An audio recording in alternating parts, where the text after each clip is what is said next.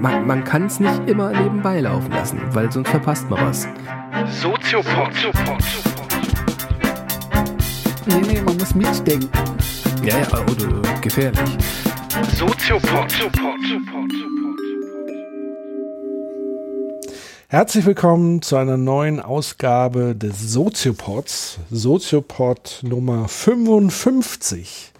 Und in den, nach fast zehn Jahren ähm, ist es endlich soweit, dass ich das allererste Mal den Professor begrüße, obwohl er nicht im Raum mit mir ist. Ja.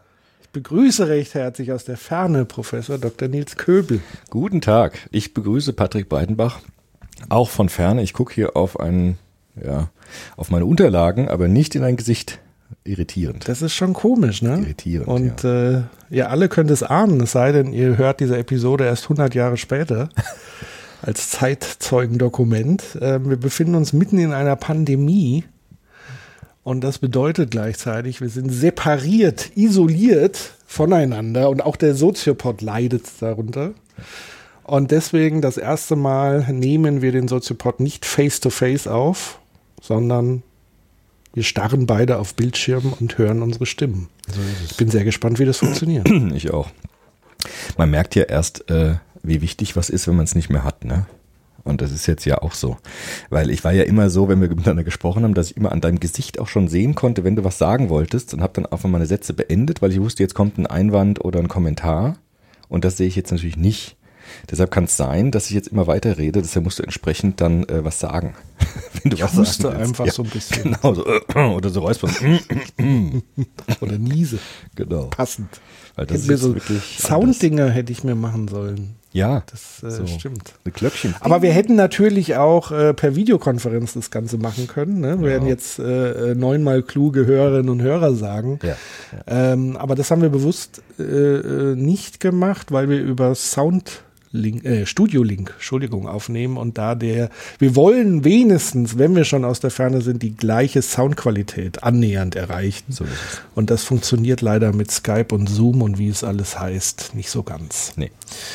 Ähm, ja, besondere Zeiten, ein mhm. besonderes Thema, Fragezeichen. Was ja. wollen wir heute besprechen? Beziehungsweise gibt es vielleicht vorab noch ein bisschen ein paar Sachen, die wir besprechen sollten. Ich meine, wir waren schon lange ja. nicht mehr auf Sendung. Es ja. ist viel passiert. Wir leben in einer komischen Zeiten. Vielleicht doch noch mal so, wie geht's dir gerade?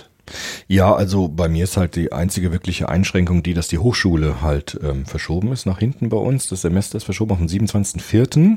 Und ich werde meine Studenten halt nicht sehen wahrscheinlich dieses Semester. Wegen den äh, benannten Gründen. Und bin jetzt auch am dabei zu gucken, zu suchen, wie ich das äh, machen kann von der Ferne auch. Ich würde halt gern Podcasts machen, ist ja irgendwie ganz naheliegend, das jetzt auch für meine Studis zu machen, meine Vorlesungen aufzunehmen und hochzuladen. Aber irgendwie stelle ich mir das auch nicht so einfach vor und muss jetzt gucken, was jetzt, wie das geht. Ansonsten geht's mir gut. Ich, ähm, ja, ich bin gesund, Gott sei Dank, mache Sport, spiele Gitarre. Ja, und lebe eigentlich so wie immer, lese halt viel, nur dass ich halt keine Leute treffe. Ja, so ist es. Und bei dir? Bei euch quasi? Ihr habt ja eine viel komplexere ja. Situation. Naja, da ist ja Homeschooling äh, einerseits angesagt, ähm, ansonsten ähnliches Programm, ja. außer äh, die Gitarre. Ja. Ähm, viel draußen bewegen. Das ist ja das Interessante, finde ich ja, dass äh, die Krise jetzt, das hatte ich dir auch mal kurz geschrieben, so ein bisschen das Thema Bourdieu nochmal ganz anders ja. hochspielt, nämlich da zeigt sich nochmal deutlich, wer ist eigentlich privilegiert und wer nicht. Und ähm, da kann man eigentlich so offen sagen, dass äh, ich und meine Familie so privilegiert sind, dass wir A, nicht in irgendeiner Innenstadt, in einer Großstadt leben mhm. und nicht irgendwo in einer kleinen Mietswohnung, sondern viel Freiraum haben, ein kleines Gärtchen haben, wo man sich reinsetzen kann, wo man vor die Tür geht und viel spazieren gehen kann. Das ist natürlich im Moment ein Riesenvorteil, dass dir die Decke nicht auf den Kopf fällt. Und dennoch merkt man schon, vier Wochen sind es jetzt, glaube ich, Ausgangskontaktverbot oder Sperre, das nagt schon an einem so ein bisschen. Das ist nervig. Ja. Genau. Vor allen Dingen dieses Ungewisse. Also wenn du jetzt wüsstest, okay, das ist jetzt in x Wochen, x Monaten einfach mal vorbei und alles wird normal, Ja. ähm, dann wäre das auch wesentlich einfacher. Ich glaube, das hat halt nochmal diesen hohen psychologischen Faktor, den viele leider im Moment auch nicht so sehen oder vielleicht erst jetzt verstärkt zum Thema wird, dass das so dieses Nagende, diese Sorgen danach, wirtschaftliche Perspektiven, Ja, Arbeitslosigkeit, Krass, ja. Ja. Konflikte etc. Ja, Ja. das ist wahr. Mhm. Umso wichtiger, dass wir mal was machen und ähm, jo, vielleicht auch ein bisschen zur Zerstreuung. bisschen Denken darüber hinaus, äh, genau, hilft vielleicht. Du hast nämlich ähm, Ja. fleißig gelesen. Du hast die Zeit Ja, genutzt, fleißig. fleißig gelesen. Jetzt gelesen und habe eine sehr schöne Theorie rausgesucht, vielleicht auch für uns im Soziopod, nämlich die Theorie der Resonanz von Hartmut Rosa. Das war eine Theorie, die ich immer schon mal lesen wollte, weil die auch sehr viel besprochen wurde, sehr in aller Munde auch war in den letzten Jahren. Und ähm, jetzt habe ich natürlich die Zeit mal genutzt und habe mir das Buch mal angeschaut, was echt ganz schön anstrengend war, weil es sind fast 800 Seiten, also ein richtig dicker Wälzer, in dem Hartmut Rosa ist ein Professor für Soziologie und Politikwissenschaften an der Universität Jena äh, geschrieben hat. Und äh, jetzt habe ich mir das mal zu äh, Gemüte geführt und kann davon ein bisschen berichten. Ist eine sehr schöne Theorie, wie ich finde. Passt auch sehr gut in den Soziopod, finde ich. Weil er vieles auch aufgreift, was wir auch schon hatten. Also er kommt auch von Max Weber, von Emil Dürkheim, von der Frankfurter Schule auch. Also er macht so einen ganzen Rundumschlag durch die soziologische Theorielandschaft. Und ähm, deshalb ist es eigentlich eine sehr schöne Theorie, auch für uns jetzt mal im Soziopod, finde ich. Ich hätte ja gleich mal so die ketzerische Frage. Du hast gesagt 800 Seiten. Hätte Ja. man es auch in 400 schreiben? Das, ja, also wahrscheinlich schon, wenn man die Kernthesen hätte man kürzer machen können. Aber das Schöne ist tatsächlich, es ist sehr schön geschrieben, finde ich, das Buch. Ähm, sehr leicht geschrieben, also ich kann es wirklich auch empfehlen als, als Lektüre. Und er macht das, was heute halt nicht mehr so üblich ist, sondern er, er nimmt einen Ansatz und arbeitet ihn halt so richtig aus. Ne? Also er macht das jetzt nicht so verkürzt und schnell, schnell und alles ganz klein, sondern er geht die Sache so richtig durch. Auch kulturwissenschaftlich redet ganz viel über Literatur, über Musik und er nimmt sich einfach Zeit. Und das finde ich schon schön, weil es äh, so was ganz anderes ist, was äh, in unserer Zeit so immer passiert, mit dem das muss immer kürzer, immer schneller, immer hektischer. Und er macht genau das Gegenprogramm. Und das passt auch zu seiner Theorie, weil er sagt, ähm, diese ständige Beschleunigung, die wir haben, ist etwas, was uns nicht unbedingt nur gut tut. Und von daher ist eigentlich die Methode und die Form entspricht dem Inhalt an der Stelle. Was ich noch sagen wollte, Jürgen Habermas hat ein neues Buch geschrieben. Und das ist wohl, wenn ich es richtig gesehen habe, 1700 Seiten lang. Also es scheint in der Sozialphilosophie wieder so ein, äh, eine, eine, eine Vorliebe für lange Bücher zu geben. Das äh, ist so, kann man, ja gut, muss man so hinnehmen. Ja, also ich sag mal so, äh, äh, das hört sich jetzt auch ein bisschen äh, komisch an, wenn ich so sage, kann man das auch in 400. Ähm, das heißt ja nicht nur, weil automatisch es viele Seiten sind, heißt es, dass der Autor äh, das äh, sozusagen breit tritt. Ja. Ähm, ähm, sondern hätte mich einfach interessiert. Es gibt halt einfach Bücher, die sind sehr breit getreten. Da hätte Ja, man klar. sich wirklich so ein bisschen das sparen können.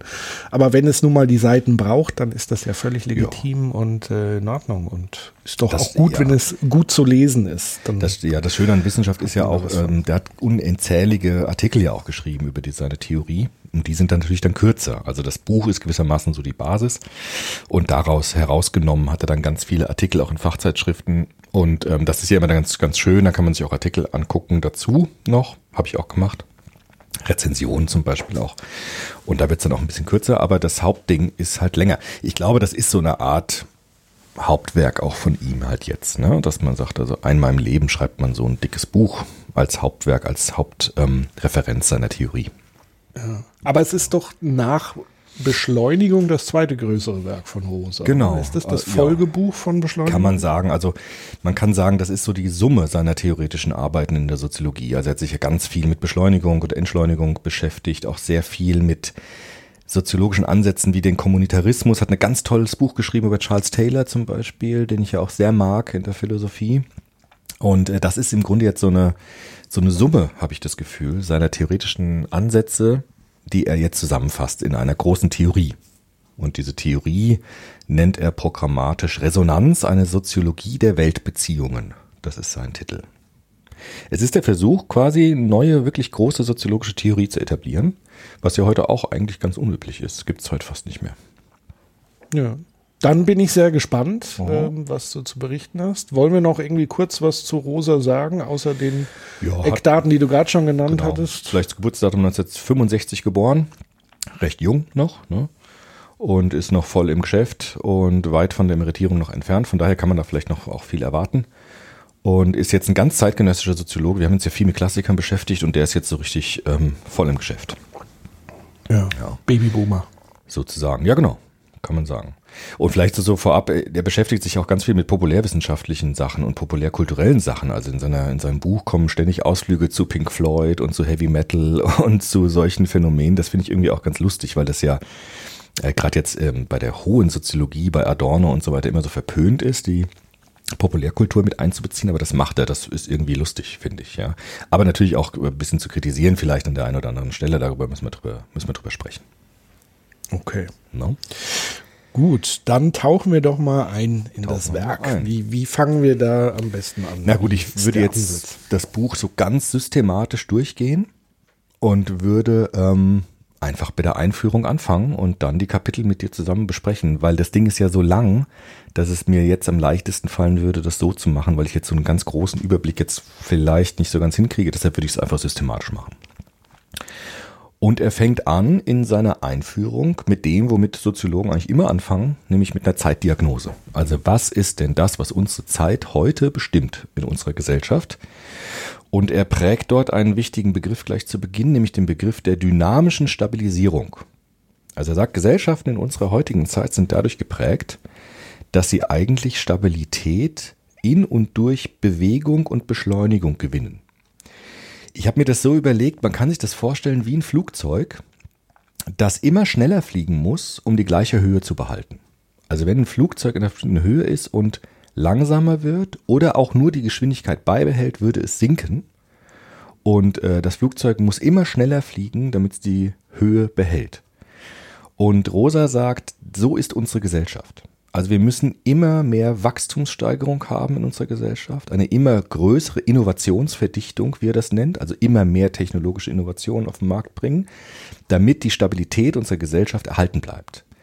Dieses Grundprinzip nennt er dynamische Stabilisierung. Also Gesellschaften gewinnen ihre Stabilität in und durch Beschleunigung und Bewegung. Stehen bleiben heißt, äh, der Zerfall droht von Gesellschaften.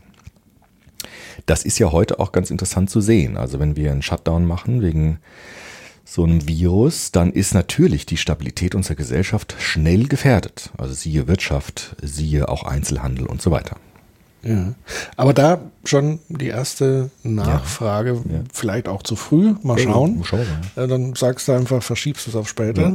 Ja, ähm, von welcher Gesellschaft spricht er? Also von unserer gegenwärtigen westlichen Zivilisation? Weil natürlich kann man ja sagen, ja, auch im Moment hat es den Anschein, das bricht so alles in sich zusammen, aber natürlich verfolgt unsere derzeitige Gesellschaft auch ein klares Narrativ des Wachstums, des Beschleunigens und so weiter. Das heißt aber nicht, dass das für alle Formen der Gesellschaft, der, des Zusammenlebens im Tierreich und so Nee. weiter gilt. Nein, nein, nein. Das ist Okay. tatsächlich die Zeitdiagnose für unsere westlichen Industriegesellschaften. Also man könnte sagen, die spätmodernen Gesellschaften, die in einem, in- was der Lothar Böhnisch sagt, in so einem digitalen Kapitalismus leben. Weil er sagt, durch die äh, Globalisierung und Digitalisierung ähm, hat sich dieser Drang zur Dynamisierung ähm, beschleunigt. Also indem wir immer stärker uns auch global vernetzen, und die Digitalisierung, das ja auch die Kommunikation beschleunigt, entsteht eben dieser Druck für westliche äh, postindustrielle Gesellschaften der dynamischen Stabilisierung. Dass wir immer schneller, immer höher, immer weiter, um unsere Stabilität zu erhalten. Ja. Er hat auch einmal in dem Buch das Bild mit der Rolltreppe. Also stell dir vor, du bist im Kaufhaus und gehst ähm, falsch rum die Rolltreppe hoch. Wenn du stehen bleibst, dann sinkst du eben nach unten und du musst halt immer gegenlaufen. Und um das Nur, Bild dass zu- du nie ankommst. Du kommst nie an, aber du musst den Status quo erhalten, indem du immer gegen die Rolltreppe läufst. Und er sagt sogar, jetzt stell dir vor, die Rolltreppe wird immer schneller. Das heißt, du musst immer schneller gegen die Rolltreppe laufen, um den Status quo zu erhalten. Und das ist das, das ist das Grundphänomen unserer heutigen äh, postindustriellen, spätmodernen Gesellschaften. Das klingt jetzt schon auch nicht unkritisch, ne? Also es ist schon auch ein, ein anstrengendes Bild, finde ich, was er da verwendet. Darauf kommt er auch dann später in seinem Buch immer wieder zu sprechen. Und das heißt, jetzt haben wir so ein bisschen ähm, die Handbremse während äh, der rasanten Fahrt Genau. gezogen Ja. mit Corona. Und man sieht ja, die Theorie scheint sich ganz gut zu bewähren, weil es ist ja natürlich eine große Krise, gerade weil ähm, die Industrie stillsteht und auch der ganze Handel stillsteht und das bedroht natürlich Stabilität. Das ist tatsächlich so. Ja. Und auf der anderen Seite, was, was wir aber auch beobachten können, ist plötzlich blüht die Natur wieder auf. Das stimmt, ja, das stimmt. Es sieht so aus, als ob die Natur sich erholt so ein bisschen ne? von uns. Naja, zumindest signifikant ist die Luftbelastung messbar zurückgegangen, dadurch, dass natürlich weniger geflogen wird, weniger Schiffsverkehr etc. Man sieht schon erste Rehe in Großstädten äh, umherwandern. Ähm, also es ist nicht nur so Frühling und alles explodiert, sondern scheinbar hat es auch nochmal Auswirkungen, wenn der Mensch sich ein bisschen zurücknimmt. Absolut. Ja, aber es hat natürlich auch, du hast ja ange, angedeutet, für die Familien auch eine Stabilitätsbedrohung. Also wenn die Kinder die ganze Zeit zu Hause sind, die Schulen fallen aus. Für alte Menschen massiv natürlich, ne, dass die Stabilität und die Routinen einfach vollkommen weg, wegbrechen, wenn sie sozusagen nicht mehr rausgehen dürfen oder sollen. Und das ist natürlich dann, da hat er natürlich dann recht, ne, mit dieser ähm, Bedrohung, dass die Dynamik wegfällt. Ja, weil natürlich neben diesen rein wirtschaftlichen Faktoren, also neben der Überlegung, ähm, wie, wie verdiene ich jetzt äh, nächste Woche mein Geld, ähm, was ja die unmittelbare Bedrohung ist, ist natürlich der Mensch als soziales Wesen, der ja Kontakte überall sucht und, und braucht. Das ist halt auch weg. Deswegen finde ich es immer problematisch im Moment, wenn, wenn so ein bisschen dieser Zustand auch romantisiert wird Ja, von einigen Akteuren, die so sagen, ja, endlich können wir mal entschleunigen, endlich mal zur Ruhe kommen. Das ist aus meiner Sicht nur für sehr wenige Leute wirklich der Fall und Ja. auch nur sehr kurzfristig. Ja, das finde ich auch. Er sagt doch, dass außermoderne Gesellschaften, also in früheren Zeiten oder auch in anderen äh, Gegenden der Welt, eigentlich äh, sich durch Katastrophen und Kriege oder zufällige Entdeckungen verändern. Also dort äh, entsteht eine Dynamisierung, indem man was Neues entdeckt, zum Beispiel, also in der Aufklärung, im wissenschaftlichen Fortschritt und so weiter. Oder durch Kriege oder durch Naturkatastrophen wie Erdbeben und so weiter. Und unsere Gesellschaft ist darauf angewiesen, dass sie sich verändert. Also das ist ein Strukturmerkmal geworden und eben nicht mehr wie früher ähm, eine zufällige Sache, die irgendwie so kontingent in der Geschichte mal auftaucht, sondern unsere Gesellschaft ist darauf gegründet, dass sie sich immer, immer weiter verändern muss und immer mehr beschleunigen muss. Das führt jetzt dazu, sagt er, und jetzt wird's interessant, weil du den Bourdieu ja auch schon wieder ins Spiel gebracht hast heute, dass wir in unserer Gesellschaft eine ganz starke Fokussierung auf Ressourcen haben. Also jeder Mensch oder ganz viele Menschen arbeiten daran, ihre Ressourcen zu vergrößern. Also mehr Bildung, Weiterbildung, Fortbildung, sparen, mehr Geld haben, Eigentum besitzen, sich selbst vervollständigen und sich selbst optimieren. Das heißt, diese Gegenseite der Beschleunigung ist die der Ressourcenfokussierung. Wir betrachten unser Leben häufig unter den Bedingungen, welche Ressourcen habe ich und wie kann ich meine Ressourcen vergrößern. Das ist gewissermaßen die Kehrseite dieser gesellschaftlichen Situation, in der wir leben. Und er sagt, und das wurde uns ja auch mal ein bisschen angekreidet bei einem Soziopod Live Event in Berlin, glaube ich, war das, dass auch die Soziologie eigentlich das mitmacht, indem sie immer Menschen anschaut, und der Bourdieu ist, glaube ich, das beste Beispiel dafür, ähm, welche Ressourcen haben Menschen? Weil wir davon ausgehen, auch natürlich nicht unbegründet, davon ausgehen, dass je mehr wir Ressourcen haben, je größer unser Ressourcenvolumen ist, umso besser ist unsere Stellung im sozialen Raum. Und er sagt, die Soziologie hat zu Recht natürlich diese Ressourcen ganz stark in den Blick genommen. Die ganze Ungleichheitsforschung, wie wir sie ja auch im Soziopod oft gemacht haben, gerade bei Bourdieu, hat natürlich zu Recht darauf hingewiesen, dass ähm, unsere Stellung im sozialen Raum maßgeblich von unserem Kapitalvolumen abhängt, ja, also ökonomisches oder soziales oder kulturelles Kapital. Aber das ist für ihn auch ein Ausdruck unserer Gesellschaft. Das ist nicht nur eine Analyse der Gesellschaft, sondern es ist etwas, das auch den Fokus hervorbringt, dass wir immer stärker uns auf Ressourcen konzentrieren und Menschen auch danach betrachten. Auch da wieder ähm, ähm, das Rolltreppenbeispiel. Also man kommt nie oben an. Das gleiche gilt ja bei Ressourcen. Man kann nie genug Ressourcen anhäufen. Das ist ja das Fatale in unserer Zeit, dass sozusagen selbst die Superreichen ähm, massiv weiter anhäufen und nicht aus dieser Spirale rauskommen. Weil es eben kein Ende gibt, weil man immer wieder im Hinterkopf die Angst hat, entweder Ressourcen zu verlieren Ja. Oder immer das Gefühl hat, andere haben mehr Ressourcen als ich und ich habe damit einen Nachteil. So ist es. Deshalb sagt er, was die Soziologie vielleicht ein bisschen vernachlässigt hat, ist jetzt, sind jetzt seltsame Phänomene.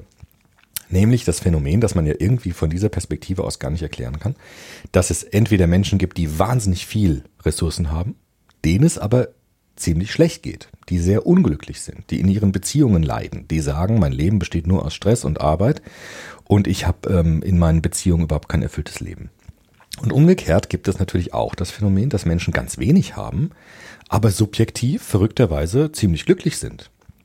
Und er sagt, diese Phänomene führen ihn dazu, dass er äh, sagt, die Soziologie muss sich um mehr kümmern als nur um die Ressourcen eines Menschen, sondern sie muss sich anschauen, in welchen Beziehungen leben die Menschen eigentlich und von welcher Qualität, also von welcher Qualität sind die Beziehungen, in denen wir leben.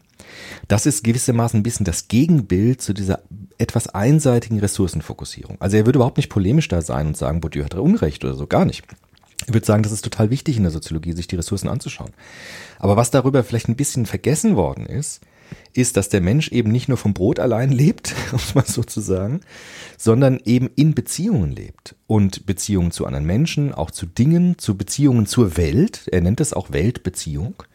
Und die Qualität dieser Weltbeziehungen ist maßgeblich entscheidend für die Frage, wie gut es uns in einer Gesellschaft geht. Schlicht und ergreifend die Frage, was bedeutet menschliches Glück? Und dort will er gewissermaßen so eine Lücke ein bisschen schließen, die in der aktuellen Soziologie offen geblieben ist. Und deshalb nennt er seine Soziologie auch eine Soziologie der Weltbeziehungen. Das ist äh, gewissermaßen das ähm, Entscheidende. Und ähm, ich würde gerne ein Zitat bringen auf Seite 19 aus dem Buch, weil das wäre jetzt ganz schön halt, ne, dass man jetzt direkt aus dem Buch zitieren könnte. Da sagt er, meine These ist, als Zitat, meine These ist, dass es im Leben auf die Qualität der Weltbeziehung ankommt. Das heißt auf die Art und Weise, in der wir als Subjekte Welt erfahren und in der wir zur, Stell zur Welt Stellung nehmen. Auf die Qualität der Weltaneignung. Also er sagt, es gibt bestimmte Weltausschnitte, zum Beispiel Familie, Arbeit, Freizeit. Und diese Weltausschnitte, zu denen stehen wir in einer bestimmten Beziehung. Und die Beziehung zu diesen Weltausschnitten ist maßgeblich verantwortlich für die Frage, wie glücklich sind wir. Er macht das jetzt nochmal etwas überspitzt, das sagt er auch in dem Buch, dass das ziemlich überspitzt ist, an einem Beispiel. Und dieses Beispiel handelt von zwei Frauen, nämlich von Anna und Hanna. Er nennt sie wirklich so. Und Anna Solange er sie nicht Hanni und Nanni nennt. er nennt sie Anna und Hanna.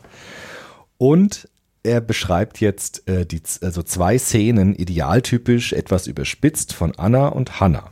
Ich lese mal kurz vor, auf Seite 20 steht das. Es ist 7 Uhr morgens. Anna sitzt am Frühstückstisch. Neben ihr sitzt ihr Mann, ihr halbwüchsiger Sohn und ihre fast schon erwachsene Tochter kommen fast gleichzeitig hinzu. Die Kinder strahlen sie an, sie strahlt zurück. Mein Gott, wie lieb ich sie habe, denkt sie.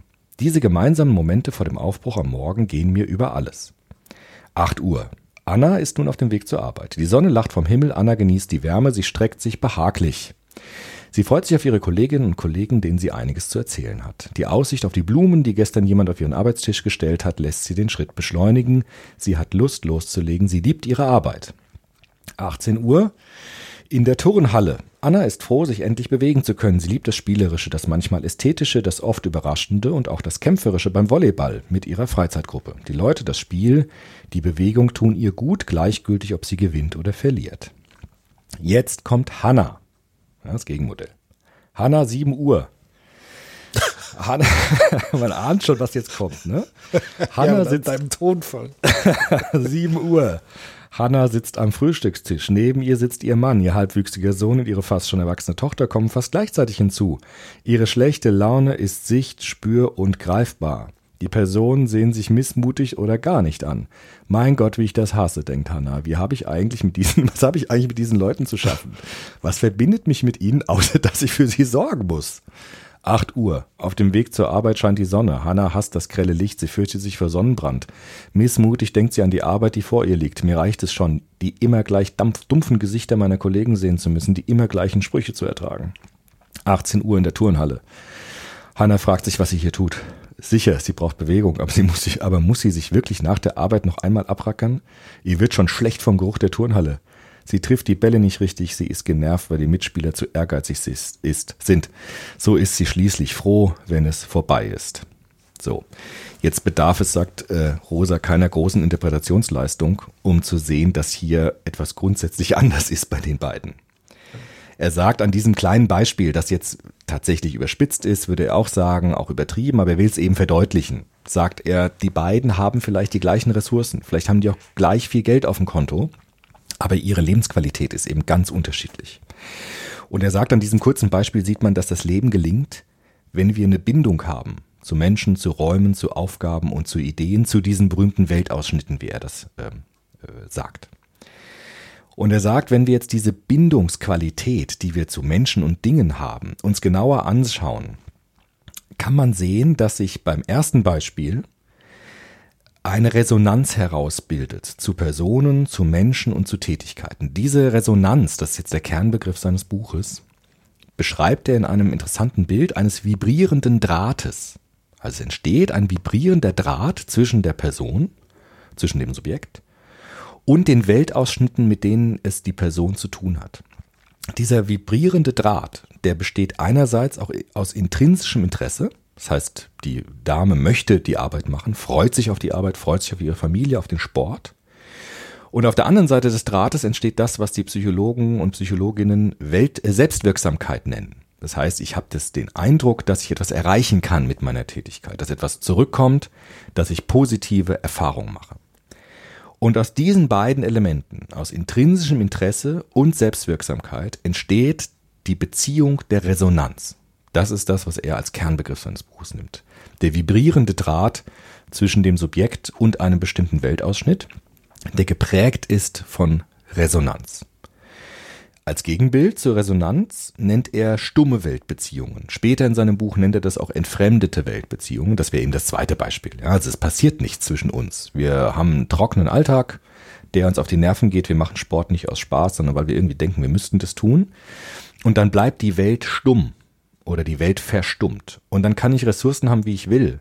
Dann werde ich nicht glücklich werden in meinem Leben. Und das ist gewissermaßen eigentlich schon ein bisschen der Kernpunkt seines Buches. Dass er sagt, wir müssen uns die Qualität der Beziehung zwischen einem Subjekt und den Weltausschnitten anschauen, uns gucken, kommt es zu Resonanz, zu einem vibrierenden Draht zwischen mir und der Welt? Oder bleibt die Welt mir stumm, sodass es mir in dieser Welt oder in diesen Weltausschnitten schlecht geht? Mhm. Das ist es.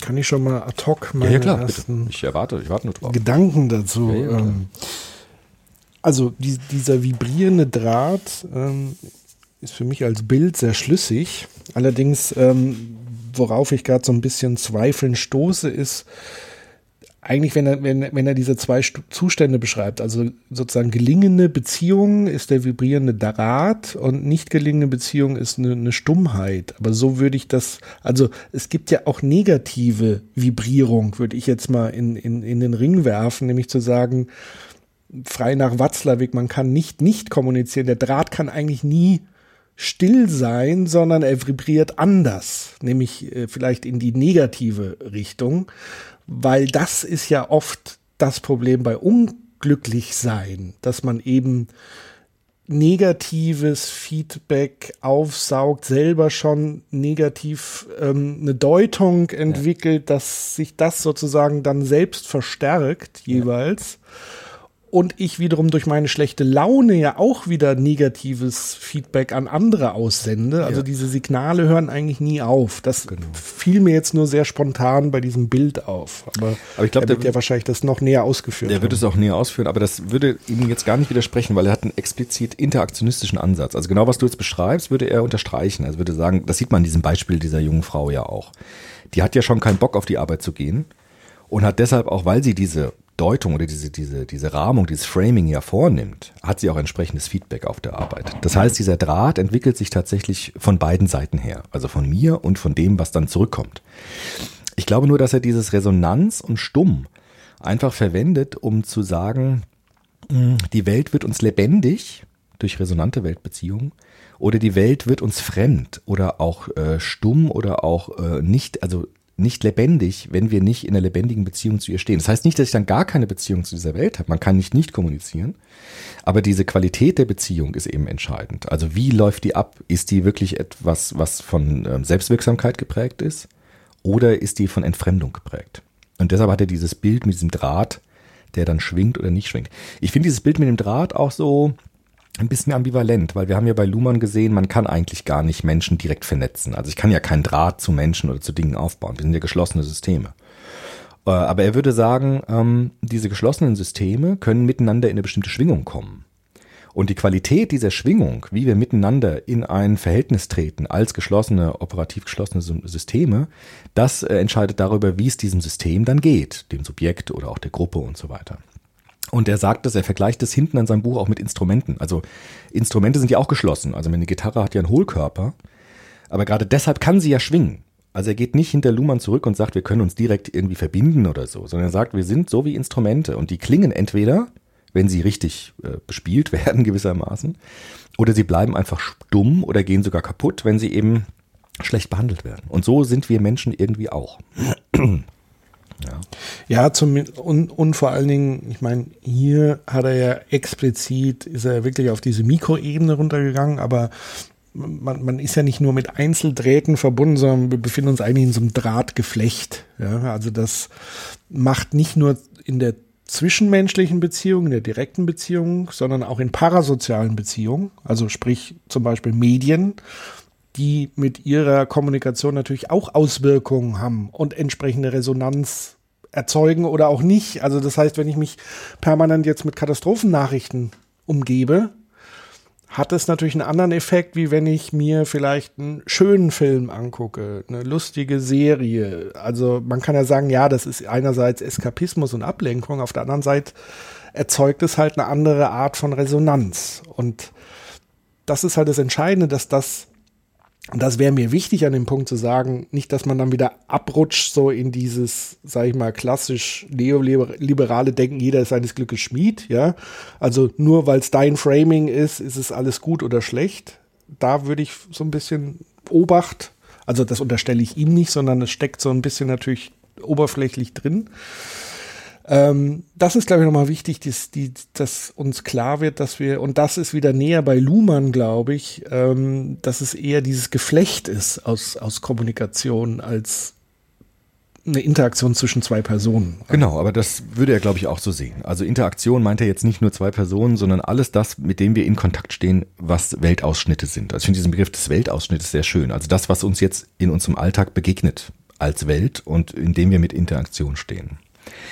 Jetzt sagt er, wenn wir jetzt diese Brille sozusagen aufsetzen, mit dieser Brille der Resonanz, können wir jetzt ganz viel uns angucken. Und äh, wir können uns Gesellschaften anschauen, wir können uns kleine Gruppen anschauen, wir können uns äh, Subjekte angucken. Und er schlägt jetzt vor, in seinem Buch diese Brille der Resonanz jetzt mal aufzusetzen und damit die Grundthemen der Soziologie neu zu betrachten. Also das Grundthema der Soziologie ist ja im Grunde das Verhältnis von Individuum und Gesellschaft. Das ist ja sozusagen das, das Hauptthema der Soziologie. Also in welchem Verhältnis steht ein Subjekt, ein Individuum zu einem Kollektiv, also zu einer Gemeinschaft, zu einer Gesellschaft und so weiter. Und er sagt, wenn wir jetzt mit diesem Blick der Resonanz uns das angucken, kann man da interessante Dinge sehen. Und jetzt geht er in seinem Buch äh, das so ganz systematisch durch. Das habe ich auch selten so gelesen, ehrlich gesagt, in so einer krassen Systematik. Weil er jetzt zu Beginn des Buches erstmal so anthropologisch vorgeht. Also er sagt, es gibt so Grundelemente menschlicher Weltbeziehungen. Da geht er erstmal so ganz stark auf den Körper. Also er sagt, der Körper ist gewissermaßen unsere, ist unser erstes Membran, könnte man sagen das uns eine resonante Beziehung zur Welt gibt. Also er beginnt dann auch ganz früh im Mutterleib zum Beispiel, dass Babys auch schon, also wenn sie noch gar nicht geboren sind, im Mutterleib auch Resonanzen erfahren. Ja, also wir haben so einen ersten Begriff von Außenwand durch den, durch den Bauch. Das ist jetzt natürlich hochspekulativ. Ja, man weiß ja nicht genau, wie das ähm, diese Embryonen erfahren. Aber er sagt so, auch mit Sloterdijk zum Beispiel bezieht er sich darauf, der da wohl auch Gedanken zu hatte, dass sozusagen die erste Welterfahrung so was Schwebendes ist. Ja, also Kinder haben ja im Mutterleib noch keinen wirklichen Begriff von Schwerkraft oder so, sondern sie schweben gewissermaßen und in dieser Schwebe begegnen ihnen bestimmte Dinge. Also Laute kommen, Geräusche kommen, die Wand des Mutterbauches kommt. Es gibt sowas Fließendes, Strömendes. Ja, also Blut und, und Säfte werden da ausgetauscht. Und das ist im Grunde der Beginn von Resonanz, also der Beginn von einer Erfahrung von Welt. Das weiß man nicht genau, wie das jetzt ist. Man kann sie ja nicht fragen, die ungeborenen Kinder. Aber er sagt, spekulativ ist es interessant, sich zu überlegen, wo beginnt es. Und es beginnt eigentlich in unseren ganz, ganz frühen Vollzügen noch vor der Geburt im Mutterleib. Das ist so der Beginn von Resonanz. Das heißt, der Draht ist schon sehr früh äh, im Grunde genommen eigentlich von, von Anfang an Genau. ähm, gegeben. Ja. Also in dem Moment, wo Kognition, also Wahrnehmung stattfinden Wahrnehmung, kann, in genau. irgendeiner Art und Weise. Und sowas wie ein erstes Fühlen auch. Ja? Also er sagt, es geht erstmal auf, eine, auf so eine Empfindsamkeit, die dann sich schon vor der Geburt, soweit wir wissen, ja, also die Säuglingsforschung hat da ja auf so frühe äh, Studien gemacht im Mutterleib. Also es scheint vieles darauf hinzudeuten, dass Babys natürlich schon im Mutterleib auch sehr viel schon mitbekommen und auch dort schon solche Drähte gewissermaßen ausbilden zur Welt. Und äh, wenn wir jetzt geboren werden, äh, ändert sich das natürlich schlagartig, weil jetzt ganz gewisse Dinge dazukommen. Zum Beispiel sagt er das sehr schön, finde ich, an dem Beispiel des Atmens. Also Atmung ist eine Form der körperlichen Resonanzerfahrung. Also wenn man auf seinen eigenen Atem mal achtet und sich darauf konzentriert, dann kann man richtig spüren, äh, wie die Luft gewissermaßen durchprozessiert wird, wie er das sagt, durch unseren Körper. Und dieses einfließende Ausströmen, das ist sozusagen so eine grundlegende anthropologische Resonanzerfahrung. Also hineinnehmen und abgeben. Einatmen, ausatmen. Er sagt auch, dass deshalb äh, auch so Begriffe entstehen, die wir im Alltag oft verwenden, wie zum Beispiel, ich konnte endlich mal durchatmen im Urlaub. Ja? Oder ich konnte, nachdem ich die Prüfung gemacht habe, äh, mal aufatmen. Ja? Oder auch andersrum, mir stockt der Atem, mir verschlägt den Atem, wenn mich irgendwas erschreckt zum Beispiel. Ja?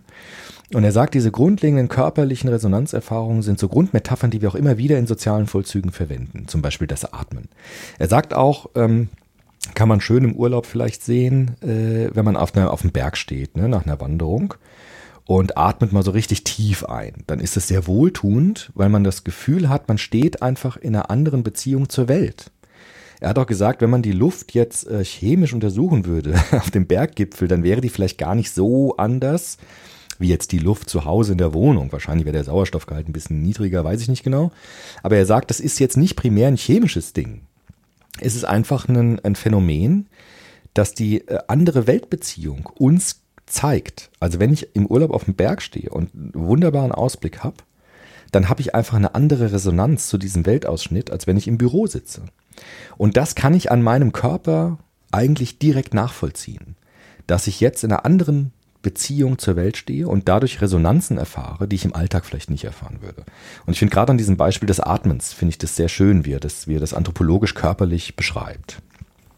Ja. Und wir erleben ja ganz aktuell genau das. Also ähm, ich glaube tatsächlich äh, äh, ist das Thema Atmen bei uns so stark im Bewusstsein verankert wie nie zuvor. Vielleicht nicht so, wie es sein könnte und sollte. Also ich sage mal eher so in Richtung Atemübung, sondern uns wird plötzlich klar, dass Atmen in dieser Krise essentielles Thema ist. Also atme ich durch die Maske, ähm, atme ich Leute nicht mehr direkt an, gehe ich, ähm, also da schweben Partikel um, die mir schaden könnten und so weiter. Also da wird uns auch nochmal das Thema Atmen nochmal ganz anders an der Stelle bewusst. Ähm, das ist das ist natürlich auch nochmal äh, so ein Punkt.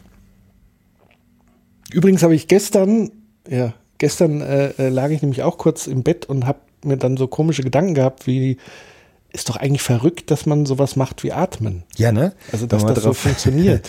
Das äh, kann einen ja auch ein bisschen erschrecken, weil er sagt nämlich, das ist ein schönes Beispiel, er sagt, wenn du das machst, dann wird plötzlich das Selbstverständliche unselbstverständlich und dann wird plötzlich der Körper äh, zum Teil der Welt, den ich mir angucken kann. Also dann wird der Körper nicht Teil des Selbst, also wenn der Körper Teil des Selbst ist, dann nennt er das Leib. Da kommt er auch von Helmut Plessner her, bekannte Anthropo Anthropologie.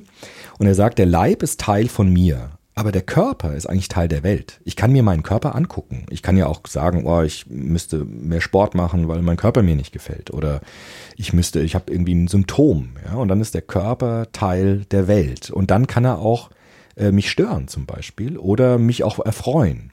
Und so haben wir die Möglichkeit, durch unsere Reflexivität den Körper als selbst zu bezeichnen, also so wahrzunehmen oder als Teil der Welt wahrzunehmen. Das ist ganz interessant. Ja. Ja, weil Atmen natürlich sowas Durchlässiges ist. Also man ist durchlässig. Man, man saugt die Welt in sich auf und atmet sie wieder. Also man ist nicht mehr dieses geschlossene ähm, äh, System Körper, wie du schon richtig gesagt hast, aber man merkt, man ist Teil des Ganzen und ohne das außenrum, ohne die Luft etc., wäre man auch gar nicht da. Genau. Und äh, der Körper prozessiert eben das durch, was ich ihm gebe. Ein Freund von mir, der macht, der ist sehr so auf fernöstliche Meditationsformen aus. Der trinkt zum Beispiel ganz bewusst. Ja, also wenn er ein Glas Wasser trinkt, braucht er immer zehn Minuten dafür, weil, weil der immer so jedem Schluck so nachschmeckt. Ja, also er sagt, das ist eben so ein kleines Wunder, wenn du ein Glas Wasser trinken kannst und wenn du dem mal nachspürst und dir das mal bewusst machst, dann merkst du das eigentlich erst, äh, was das für ein krasser Prozess ist, der da in Gang kommt. Ja, dass du dir irgendwas äh, im wahrsten Sinne des Wortes hineinschüttest und der Körper beginnt dann sofort das aufzunehmen. Und dann spürt man, wie das kühle Wasser durch den Körper hindurchgeht und so. Und das ist ja auch etwas, was ähm, ähm, viele Achtsamkeitsübungen ja gerade vorschlagen. Also den Körper nicht als Selbstverständlichkeit zu nehmen, sondern durch Atemübungen zum Beispiel, wie du es jetzt ja auch äh, gesagt hast, sich das bewusst zu machen und dort in ein neues Verhältnis zu sich selbst eintreten zu können. Und das ist etwas, was äh, direkt mit dem Körper natürlich zu tun hat. Genau. Jetzt sagt er, wenn wir das tun, Entschuldigung, wenn wir das tun, dann können wir das sehen, dass wir äh, Subjekte, er hat einen ziemlich starken Subjektbegriff, also er ist nicht so wie drauf wie Foucault, der sagt, Subjektivität ist nur Illusion oder so, sondern er sagt, es gibt Subjekte und die zeichnen sich auch durch, dadurch aus, dass sie Welt erfahren können. Und er sagt, Subjekte sind so wie zwei Stimmgabeln. Jetzt wird es interessant mit dem, was du vorhin gesagt hast, mit Ich und Welt. Er sagt, wir, die eine Stimmgabel in uns ist die, die von selbst mitschwingt, wenn in der Umwelt was passiert. Also Kinder zum Beispiel schwingen sofort mit, wenn man mit ihnen spielt. Oder wenn man mit ihnen auch schimpft, wenn man negativ ihnen entgegentritt. Und er sagt, diese erste Stimmgabel, die wir haben, ist das, was uns in Schwingung versetzt von außen gewissermaßen, was uns mitschwingt. Wie eine Stimmgabel, die schwingt ja dann auch mit, wenn man eine andere Stimmgabel anschlägt, dann übernimmt die ja den Ton. Wenn wir sozialisiert werden, lernen wir Schwingungen zu dämpfen oder zu verstärken oder auch zu blockieren. Das ist das, was Erziehung und Sozialisation uns lernt. Also wir haben bestimmte Schwingungen, die wir dann auch unterdrücken können, zum Beispiel sagen, ich möchte gerade nicht mitschwingen, wenn du das und das zu mir sagst. Oder ich möchte es sogar verstärken, wenn ich das zulasse und darauf eingehe. Das führt ihn dazu, dass wir eigentlich äh, zwei Stimmgabeln haben in uns. Wir haben die Stimmgabel, die mitschwingt von außen. Wir haben aber auch die Fähigkeit, selbst Schwingungen zu produzieren natürlich. Also indem wir selbst handeln oder kommunizieren oder etwas tun. Und diese zwei Stimmgabeln ist das, was eigentlich Resonanz auszeichnet. Er nennt das auch jetzt im weiteren Verlauf seines Buches die Resonanzachse. Also es gibt immer eine Resonanzachse, des wechselseitigen Antwortverhältnisses. Das ist im Grunde dieser Draht, dieses einfache Bild mit dem Draht wird jetzt komplexer. Er sagt, ich kann die Welt berühren und ich kann von der Welt berührt werden. Und durch dieses Berühren und berührt werden entsteht das, was er Resonanzachse nennt. Deshalb sagt er auch, Resonanz ist kein Gefühlszustand. Also er wehrt sich dagegen, so eine Romantisierung jetzt einzuführen, zu sagen, Resonanz ist irgendwie so eine Art ähm, äh, Gefühl. Das ist nicht so, sondern Resonanz ist ein Beziehungsmodus. Wenn wir zueinander in Resonanz stehen, dann haben wir das Gefühl, ich bin nicht Opfer einfach von einer, von Schwingung von außen, sondern ich habe eine Beziehung, in der ich was hineingebe und etwas empfange. Und durch dieses Geben und Empfangen entsteht diese Resonanzachse. Und wie die Qualität dieser, dieser Achse eben ist, entsteht entweder eine positive Resonanz oder eben dieses Verstummen oder diese Entfremdung in der Beziehung. Das ist jetzt so sein ausgebautes Modell nach diesen ganzen Grundelementen menschlicher Weltbeziehungen. Was hat es aber jetzt sozusagen, also gibt es ähm, dahingehend dann Empfehlungen, die er ausspricht oder auch nochmal so, wenn man sagt, wenn man das jetzt weiß, ähm, damit beschreibt er sozusagen, so funktioniert Gesellschaft oder ja. macht er da nochmal einen anderen Wurf dahingehend ja, also oder bezieht sich das jetzt eher so auf die, auf die Zweierbeziehung? Dreier nee, das ist so immer so. Also er sagt immer, da würde ich diesen Begriff der Weltausschnitt, des Weltausschnittes wieder nehmen. Also er sagt, in allen Weltausschnitten, das können Zweierbeziehungen sein, das kann auch auf dem Arbeitsplatz sein, beim Sport, also überall, ist die Frage, in welcher Resonanzachse stehe ich zu diesem Weltausschnitt. Also geht's, entsteht dort Resonanz oder entsteht dort Entfremdung? Und das passiert eigentlich immer in unseren gesellschaftlichen Vollzügen, dass wir entweder in Resonanz stehen oder in äh, einer verstummten äh, Weltbeziehung. Aber gibt der quasi einen Ausblick, ähm, so wie am Anfang, wo du gesagt hast, zum, zum, zum Eingang, wo er gesagt hat, es wird alles immer schneller und so weiter, ähm, hat er da die Beobachtung zu sagen, es verstummt eher genau, oder? Ja. Das macht er dann später in seinem Buch. Vielleicht können wir das später nochmal ganz genauer angucken, weil er sagt jetzt, jetzt ist natürlich schon interessant, sich anzugucken, also ist diese Resonanz eher gestiegen in unserer modernen Gesellschaft oder eher hat die eher abgenommen, weil er hat ja auch implizit so ein bisschen normatives Bild jetzt mit drin. Ne? Also sagen, es gibt gute Beziehungen, bessere Beziehungen und aber auch schlechtere Beziehungen. Also schon so ein bisschen normativen äh, Drive hat er da drin. Und am Ende seines Buches macht er diesen Bogen dann nochmal zu sagen, was ist unserer Gesellschaft eigentlich jetzt vorherrschend, was bedroht Resonanz und was fördert Resonanz. Und er sagt eigentlich, dass die Antwort auf diese Beschleunigung jetzt nicht Entschleunigung ist, da wird er oft missverstanden, sondern die Antwort auf Beschleunigung ist Resonanz. Aber das gucken wir uns später vielleicht nochmal genauer an, wie er das macht. Weil jetzt nämlich nach diesen anthropologischen Bestimmungen von Resonanz guckt er, das ist jetzt eigentlich der Hauptteil des Buches, also wir sind jetzt eigentlich erst so richtig dabei, das zu beschreiben, äh, sagt er jetzt, gucken wir uns diese Resonanzachsen nochmal genauer an. Er beschreibt es auch als Resonanzsphären und Resonanzachsen. Also welche Resonanzachsen gibt es denn jetzt in unserer Gesellschaft, wenn man das jetzt anthropologisch so begründen kann? Und er unterscheidet jetzt zwischen drei großen Resonanzachsen in unserer Gesellschaft, nämlich äh, zwischen horizontalen Resonanzachsen, zwischen vertikalen Resonanzachsen und zwischen diagonalen Resonanzachsen. Das ist ganz interessant. Ja? Also drei große Felder, Sphären, wo Resonanzen auftauchen und die äh, entscheidend wichtig für uns sind. Fangen wir mal mit der horizontalen Resonanzachse an. Das sind gewissermaßen äh, die ähm, symmetrischen Resonanzachsen. Da ist vor allem die Familie entscheidend, sagt er. Also die Familie ist das wichtigste Element einer horizontalen Resonanzachse, also der Resonanzachse in der Welt zu konkreten Menschen, die mir im Alltag begegnen. Und da ist die Familie der Resonanzhafen, sagt er das auch. Also der Ort, in dem Menschen eigentlich immer die Erwartung haben oder auch die Erfahrung oft machen, dass es dort so einen, einen Ort gibt der, ähm, der Resonanz, des wechselseitigen Schwingens in einer Bezugsgruppe. Er nennt es auch ein historisch sich herausbildender Resonanzhafen in stürmischer See. Also in unserer modernen Gesellschaft kann man sehen, dass die Arbeit ja aus der Familie herausgelagert worden ist oftmals. Im Mittelalter war das ja zum Teil anders. Da hat der Landwirt eben dort gelebt, wo er gearbeitet hat und hat seine Kinder auch mitgenommen auf die Arbeit. Da war das sehr stark verbunden. Und dann in der Industrialisierung, äh, sagt Max Weber, hat sich das dann getrennt. Ne? Also zwischen Leben und Arbeit. Der Vater musste dann später die Familie verlassen, um arbeiten zu gehen und kam abends wieder. Und dadurch hat sich ein, Her äh, ein Resonanzhafen herausgebildet, des Wiederkehrens, des Zurückkommens, des Geborgenseins für Kinder und für Familien. Das ist empirisch natürlich nicht immer so. Es gibt natürlich auch sehr gestörte Familien, die diese Resonanzen gerade nicht herstellen können. Das hat aber auch immer Schädigungen, sagt er, für Kinder und für Erwachsene. Also wenn Menschen sich nicht wohlfühlen, dann leiden auch die Menschen drunter und leiden an sich selbst und am anderen. Und deshalb sagt, kann man sehen, sagt er, dass in der Familie vor allem dieses Element der Resonanz dort ganz entscheidend wichtig ist und auch ganz plausibel wird, warum es da um Resonanz geht. Da kommt er dann auch schon gleich mit einem Phänomen, das Jürgen Habermas ja auch beschrieben hat, dass die Bedrohung der Familie liegt darin, dass jetzt die Familie immer mehr zweckrationalisiert wird. Also diese berühmte, dieser Begriff der Kolonialisierung von Lebenswelt. Also in Familien geht es auch immer mehr um Schule, geht es immer mehr um Leistung, geht es auch immer mehr um Scheitern und Erfolg. Und da sagt er, das bedroht gewissermaßen diesen Resonanzhafen. Also dass jetzt immer mehr instrumentelle, strategische Handlungen in die Familie hineinkommen und äh, das äh, Familien auch belasten. Das ist so sein ähm, Befund an der Stelle.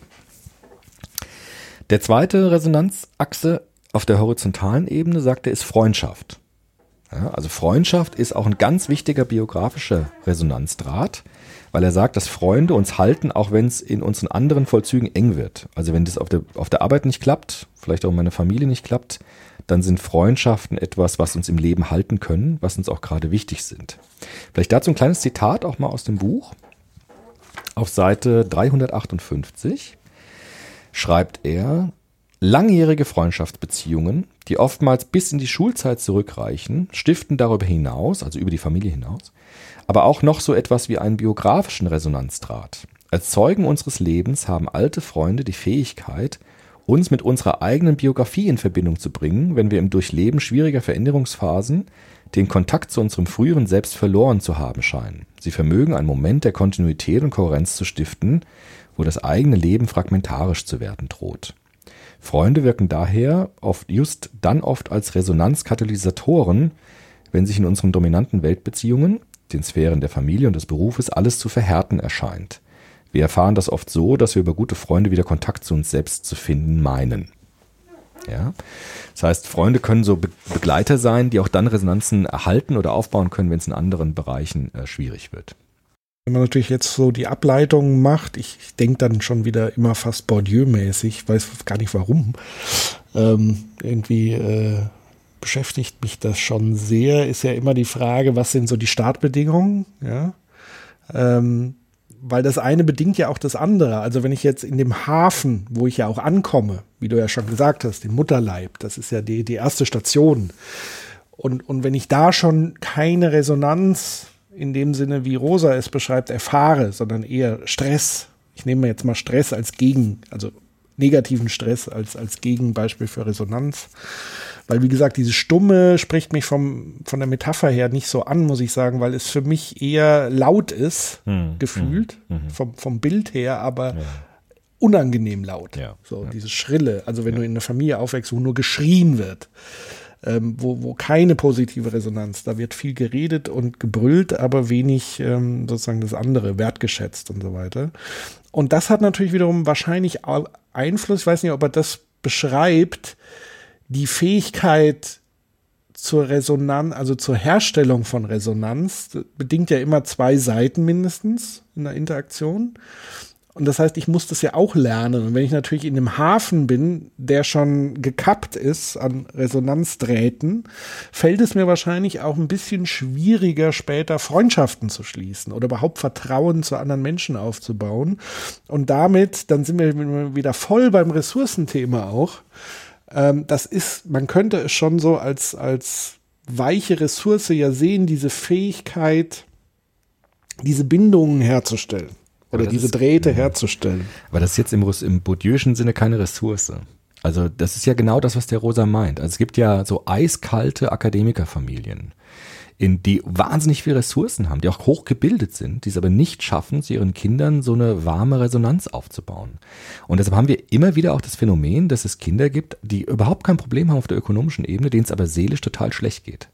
Und es gibt umgekehrt auch Mütter die und, und Väter, die äh, wahnsinnig liebevoll mit ihren Kindern sind, obwohl sie überhaupt nicht viel Bildung haben. Und ob sie total pleite sind und hochverschuldet sind. Und das ist genau der Punkt, wo er sagt, da müssen wir, so recht Bourdieu hat mit den Ressourcen, das würde er überhaupt nicht bestreiten, aber er würde sagen, es gibt eben noch eine andere Ebene, die bei der Ressourcenfixierung ein bisschen vernachlässigt wird, nämlich die Frage der Qualität der Beziehungen, die wir miteinander haben. Ich hatte das neulich mal in der Diskussion äh, mit einer Kollegin, wo ich gesagt habe, also wir dürfen in der sozialen Arbeit natürlich uns vor allem konzentrieren auf die Menschen und jungen Menschen mit wenigen Ressourcen. Aber ich finde es auch, dass einem offenen Jugendladen zum Beispiel es wichtig ist, dass da eben nicht nur äh, Kinder kommen, die jetzt wenig Geld haben oder so, sondern alle Kinder kommen, denen es schlecht geht. Und selbst auch dann, wenn sie jetzt aus reichen Familien kommen. Und eben nicht nur gucken, was haben die für Ressourcen, sondern zu gucken, wie geht es ihnen im Leben und ein bisschen sozusagen dieses, dieses Ressourcenmodell zu erweitern oder zu ergänzen um die Frage, äh, was macht uns glücklich? Und das sind eben nicht nur Ressourcen, sondern qualitätsreiche Beziehungen. Und da finde ich den Rosa eine schöne Ergänzung eigentlich zu diesem klassischen soziologischen Ressourcenmodell. Absolut. Also ich wollte damit auch nicht zum Ausdruck bringen, dass das äh, sozusagen identisch ist mit den Kapitalsorten bei Bourdieu.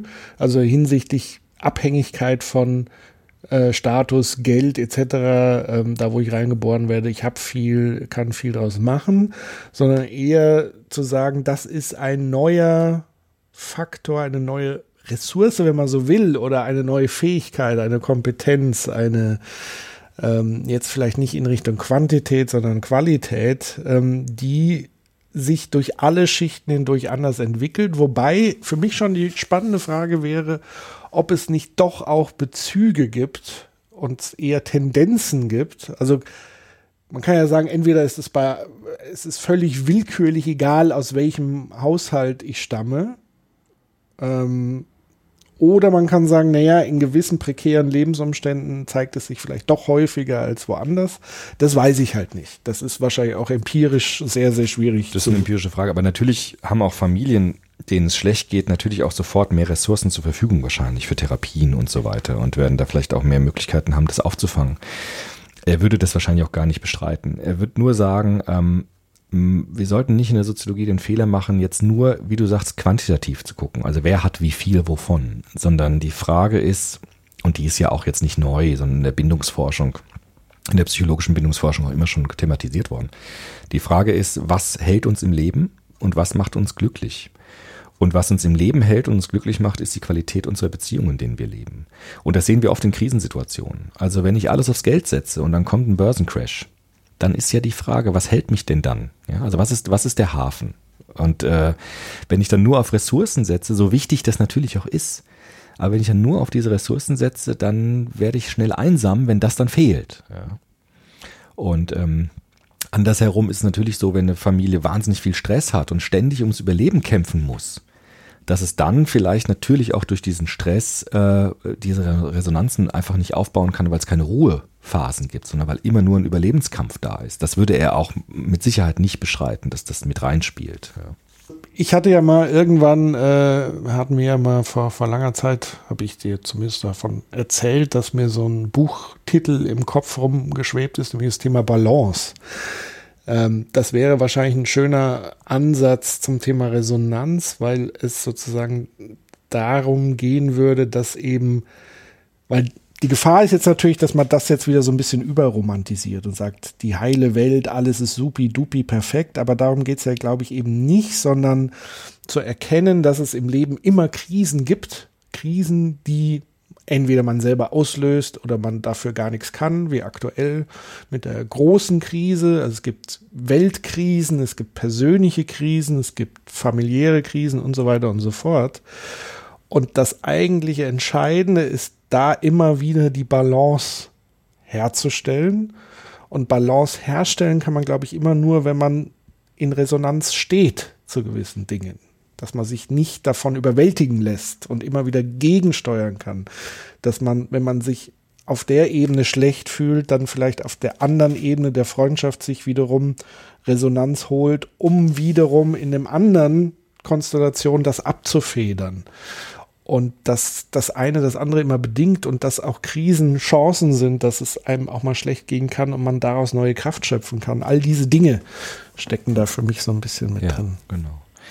Im dritten äh, Teil der horizontalen, wir sind auch bei der horizontalen Resonanzachse, ist jetzt interessant, neben Familie, Freundschaft nennt er jetzt auch Politik zum Beispiel als horizontale Resonanzachse. Das finde ich interessant, weil er sagt, ähm, wenn wir uns die politische Sphäre anschauen, geht es dort wahnsinnig stark um Resonanz. Zum Beispiel gab es in der Monarchie im Mittelalter eine sehr starke Resonanz gegenüber dem System, weil die Legitimation religiös war. Also der Kaiser oder der König kam von Gottes Gnadentum oder die Königin. Und die ähm, Menschen in einer Gesellschaft haben das vollkommen akzeptiert, weil es sozusagen ganz existenziell begründet war. Also sozusagen durch Religion, durch Gottes Gnadentum. Und deshalb gab es da eine ganz starke Resonanz, oftmals in Monarchien. Es sei denn, dieses Ding kippt irgendwann. Das haben wir in der Französischen Revolution dann gehabt, wo die Resonanz einfach austrocknet, weil die Bürger vollkommen unzufrieden sind hochverschuldeten Staat finanzieren müssen und die Monarchie lebt über die Verhältnisse, hatten wir bei Rousseau zum Beispiel sehr schön diskutiert. Und dann wird die Beziehung zu diesem Staatssystem äh, geprägt von Entfremdung. Also die Menschen sind sich entfremdet, erkaltet und dann äh, sind sie unzufrieden. Und er sagt, das Problem in unserer Demokratie, und das finde ich einen interessanten Ansatz, ist jetzt, dass auch dort manchmal zur Politikverdrossenheit kommt, weil die Resonanz zu den demokratischen Institutionen abnimmt. Also er sagt, Demokratie ist eigentlich im Kern davon geprägt, von der Idee geprägt, jedem Einzelnen eine Stimme zu geben und sie hörbar zu machen. Also jeder Bürger, jede Bürgerin hat eine Stimme und diese Stimme wird gehört. Nicht nur in Wahlen, dort natürlich auch, aber auch dann in kommunalen Versammlungen, in Entscheidungen auf kommunaler Ebene. Jede, jede Stimme zählt. Jede Stimme, jeder Einzelnen, jedes Einzelnen zählt. Und Demokratie so das Lehrbuch. Und Demokratie bedeutet eine politisch gestaltete Welt als Ausdruck der produktiven Vielstimmigkeit. Also es gibt Antworten, es gibt Bewegung, Berührung, Widerspruch, Diskussion, Widerstand und in diesem Vielklang entwickelt sich dann ein Gemeinwille, könnte man sagen. Und er sagt, Demokratien sind immer im guten Zustand, wenn sie das tun, also wenn Menschen das Gefühl haben, dass sie in Resonanz zu dem stehen, was politisch entschieden wird und auch, das, dass die Erfahrung machen, dass sie äh, sich beteiligen können. Und äh, Demokratien sind immer dann gefährdet oder trocknen gewissermaßen ein, wenn Menschen äh, subjektiv das Gefühl haben, äh, sie kon, kon, können nicht mitentscheiden. Also sie werden nicht mehr gehört. Und äh, das ist etwas, was er sagt, ist oftmals mit Politikverdrossenheit verbunden, dass Menschen subjektiv das Gefühl haben, ich komme nicht mehr an mit meiner Stimme und ich werde nicht gehört und es gibt keine Resonanz mehr dazu. Und das finde ich ganz interessant, dass er das resonanztheoretisch gewissermaßen äh, betrachtet und dann zu so einer Diagnose kommt von Politikverdrossenheit. Zum Beispiel macht er das auch mit Europa. Ne? Das haben wir ja auch in Live-Events oft besprochen. Warum gibt es so wenig Zuspruch oftmals zu Europa? Weil er sagt, anders als die historisch etablierten politisch-kulturellen Einzelstaaten wird Europa von vielen Menschen noch nicht als Resonanzzone wahrgenommen. Also Europa ist sehr abstrakt. Also die da oben oder die in Brüssel oder die in Straßburg machen irgendwas, was zu mir überhaupt keine Beziehung hat.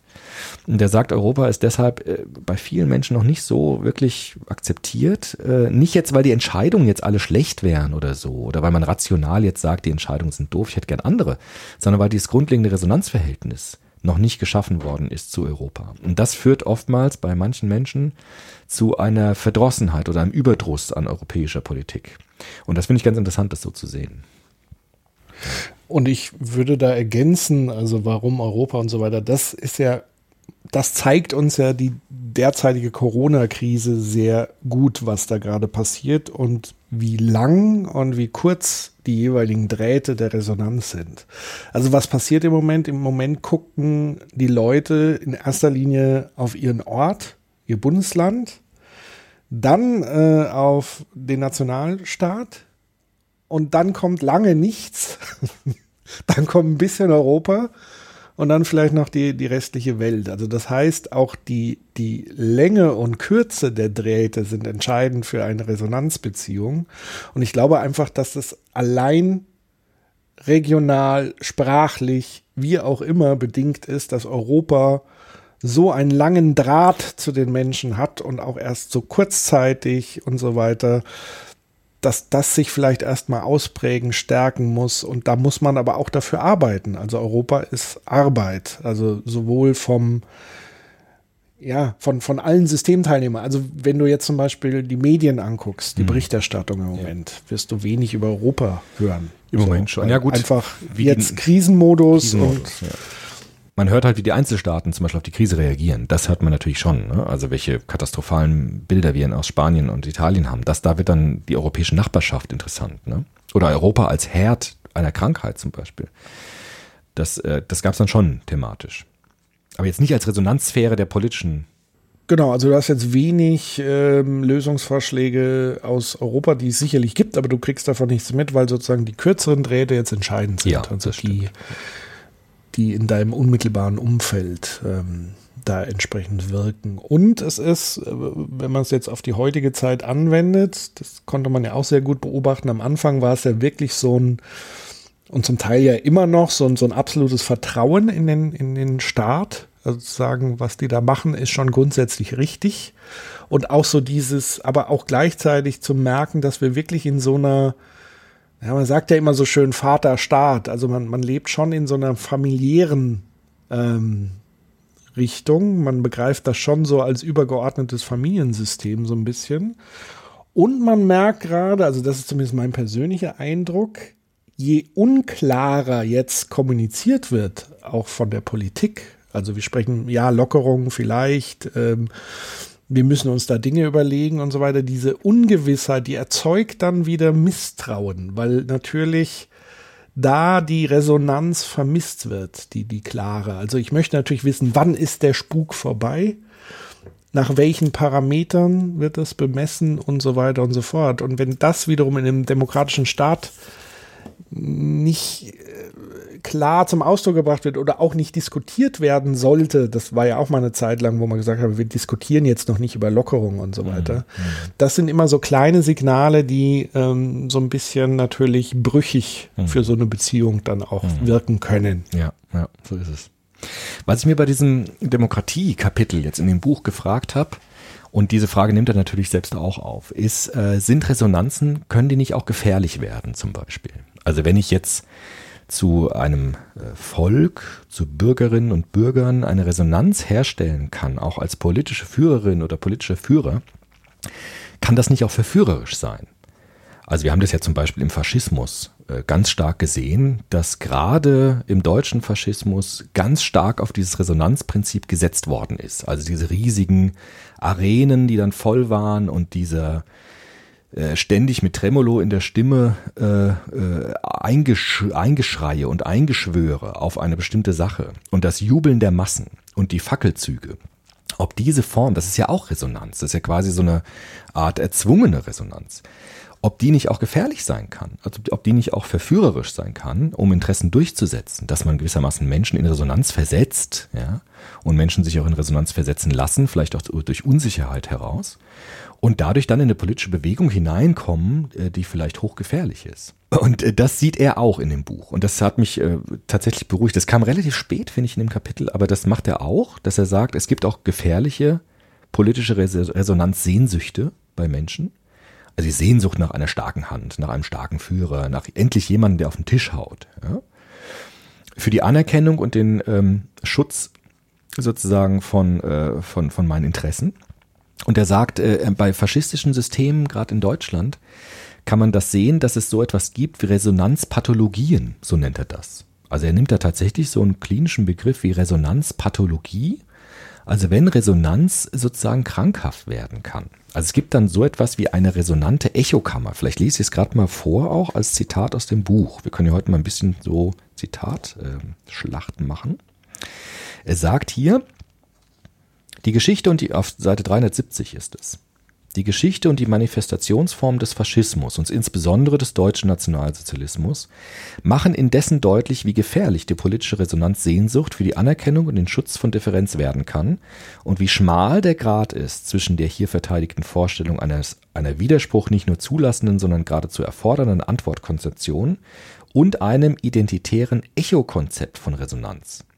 Aus meiner Sicht kann kein Zweifel daran bestehen, immer noch Rosa jetzt, dass der politische Erfolg des Faschismus und insbesondere des Nationalsozialismus auch und gerade darauf zurückzuführen ist, dass diese politischen Bewegungen es verstanden, an die weit verbreitete und tief verankerte Resonanzsehnsucht der Menschen zu appellieren. In ihnen und durch sie schien die Politik auch den einfachen Bürgern wieder zu antworten.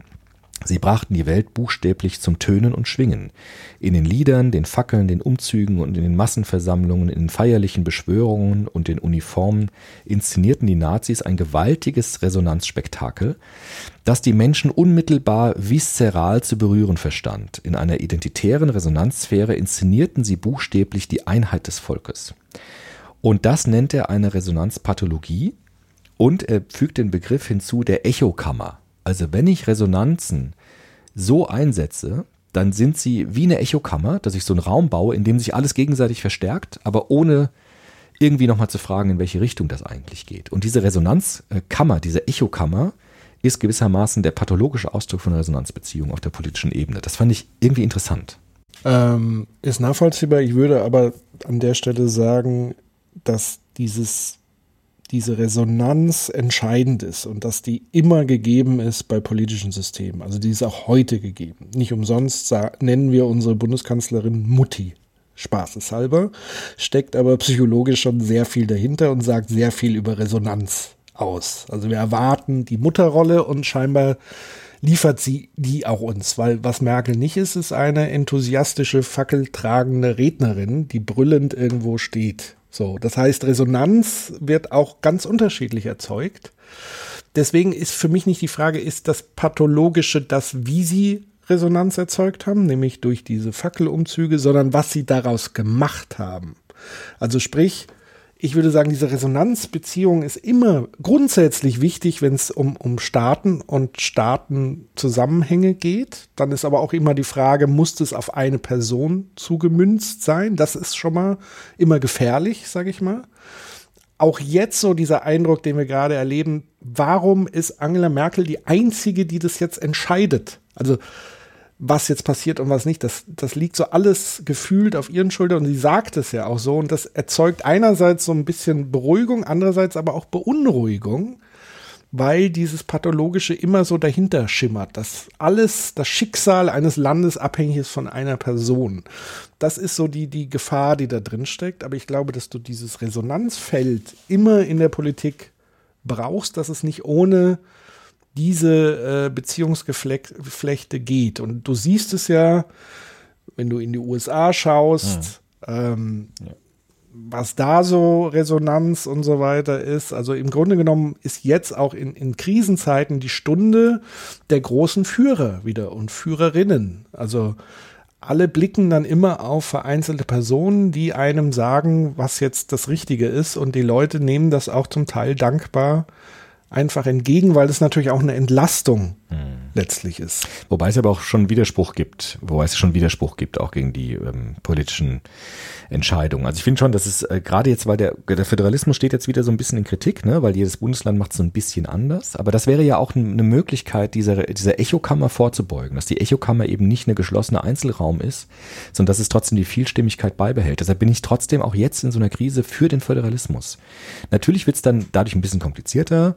Aber da ist eben nicht nur eine Person, die entscheidet, sondern man muss gucken, welches Schulsystem zum Beispiel in welchem Bundesland vorherrschend ist, wann werden Abschlussklausuren geschrieben und dann werden dann entsprechend Lösungen gefunden, die ein bisschen voneinander unterschieden sind. Und Demokratie baut ja immer so ein bisschen oder versucht zumindest diesen Schutz von der Echokammer einzubauen durch die Verteilung von Macht zum Beispiel und die Verteilung von Macht auf Zeit. Das ist ja gerade der Versuch, eine Echokammer gewissermaßen aufzubrechen, sodass es sich nicht endlos verstärkt und irgendwie dann so ein Ungetüm dann am Ende bei rauskommt. Das nur als Einwand.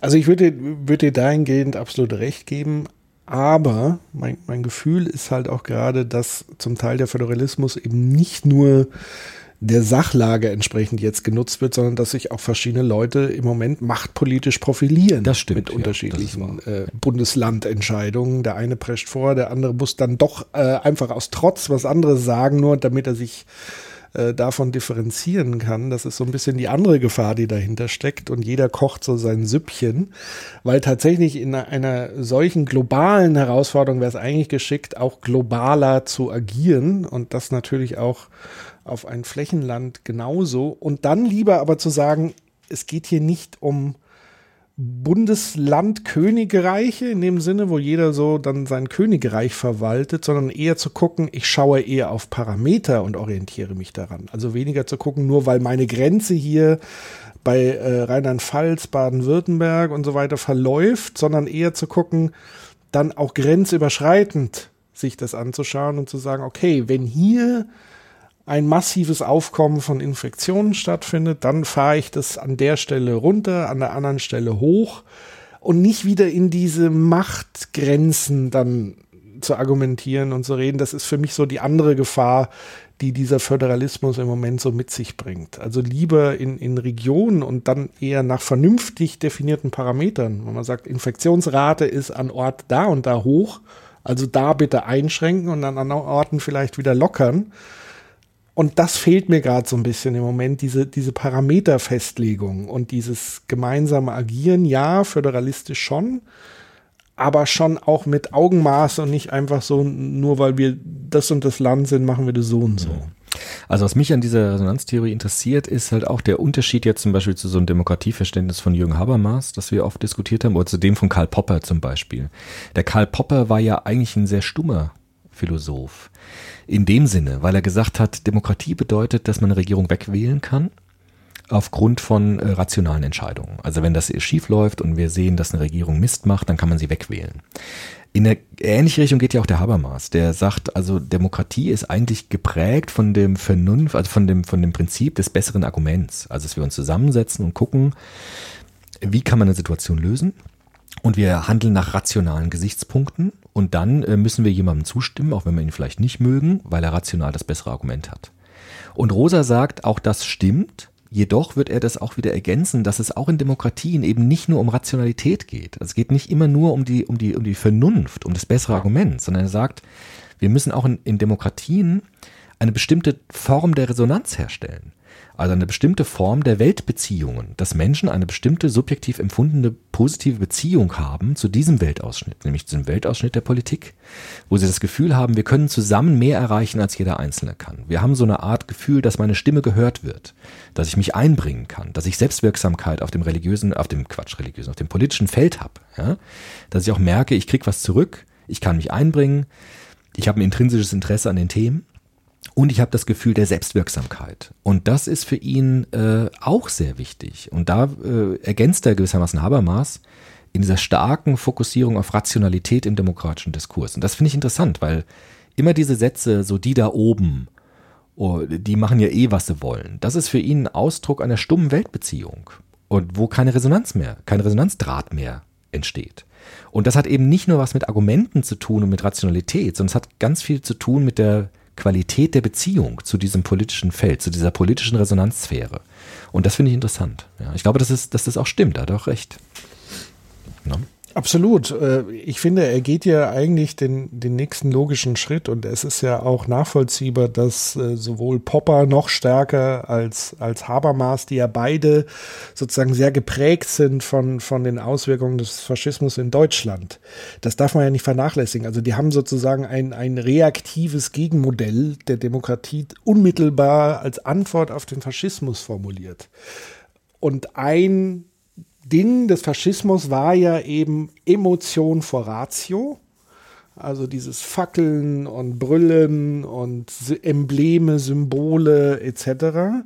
Das heißt, da als Gegenentwurf das, das Rationale rein zu holen. Und natürlich das andere, die Ausdrucksweise war, es gab im Grunde genommen dann keine freien Wahlen. Es gab nicht die Möglichkeit, diese Regierung abzuwählen. Also war da die Gegenantwort, Demokratie zeichnet sich in erster Linie davon aus, Unliebsames abzuwählen oder Diktatorisches.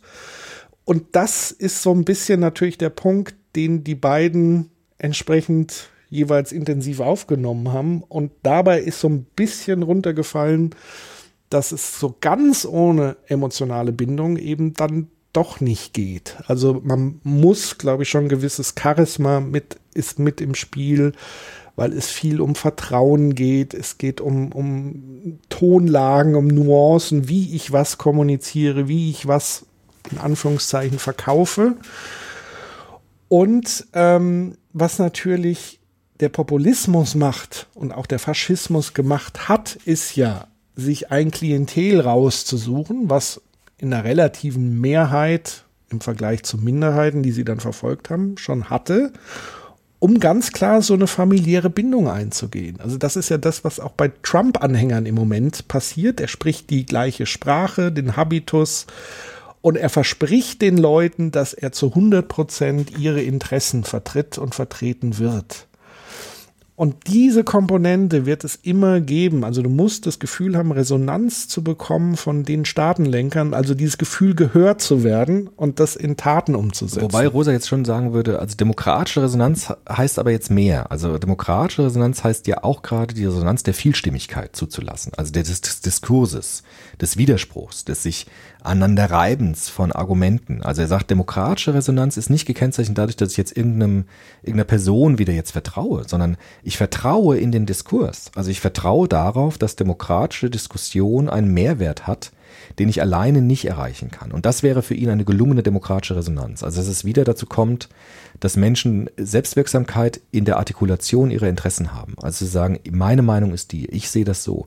Und wenn wir das zusammen machen, kann es solche Momente geben, die gibt es im Soziopod ja auch, dass wir das Gefühl haben, wir haben in, gerade in unserer Diskussion mehr erreicht an Erkenntnis, als es jeder von uns beide alleine könnte.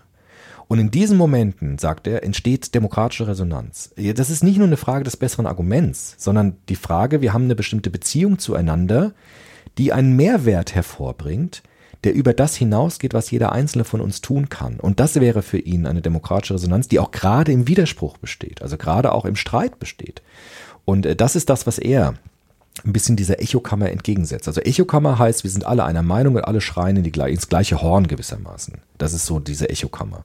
Und demokratische Resonanz heißt, wir streiten miteinander. Wir haben, wir setzen uns auseinander im wahrsten Sinne des Wortes und behandeln ein Thema.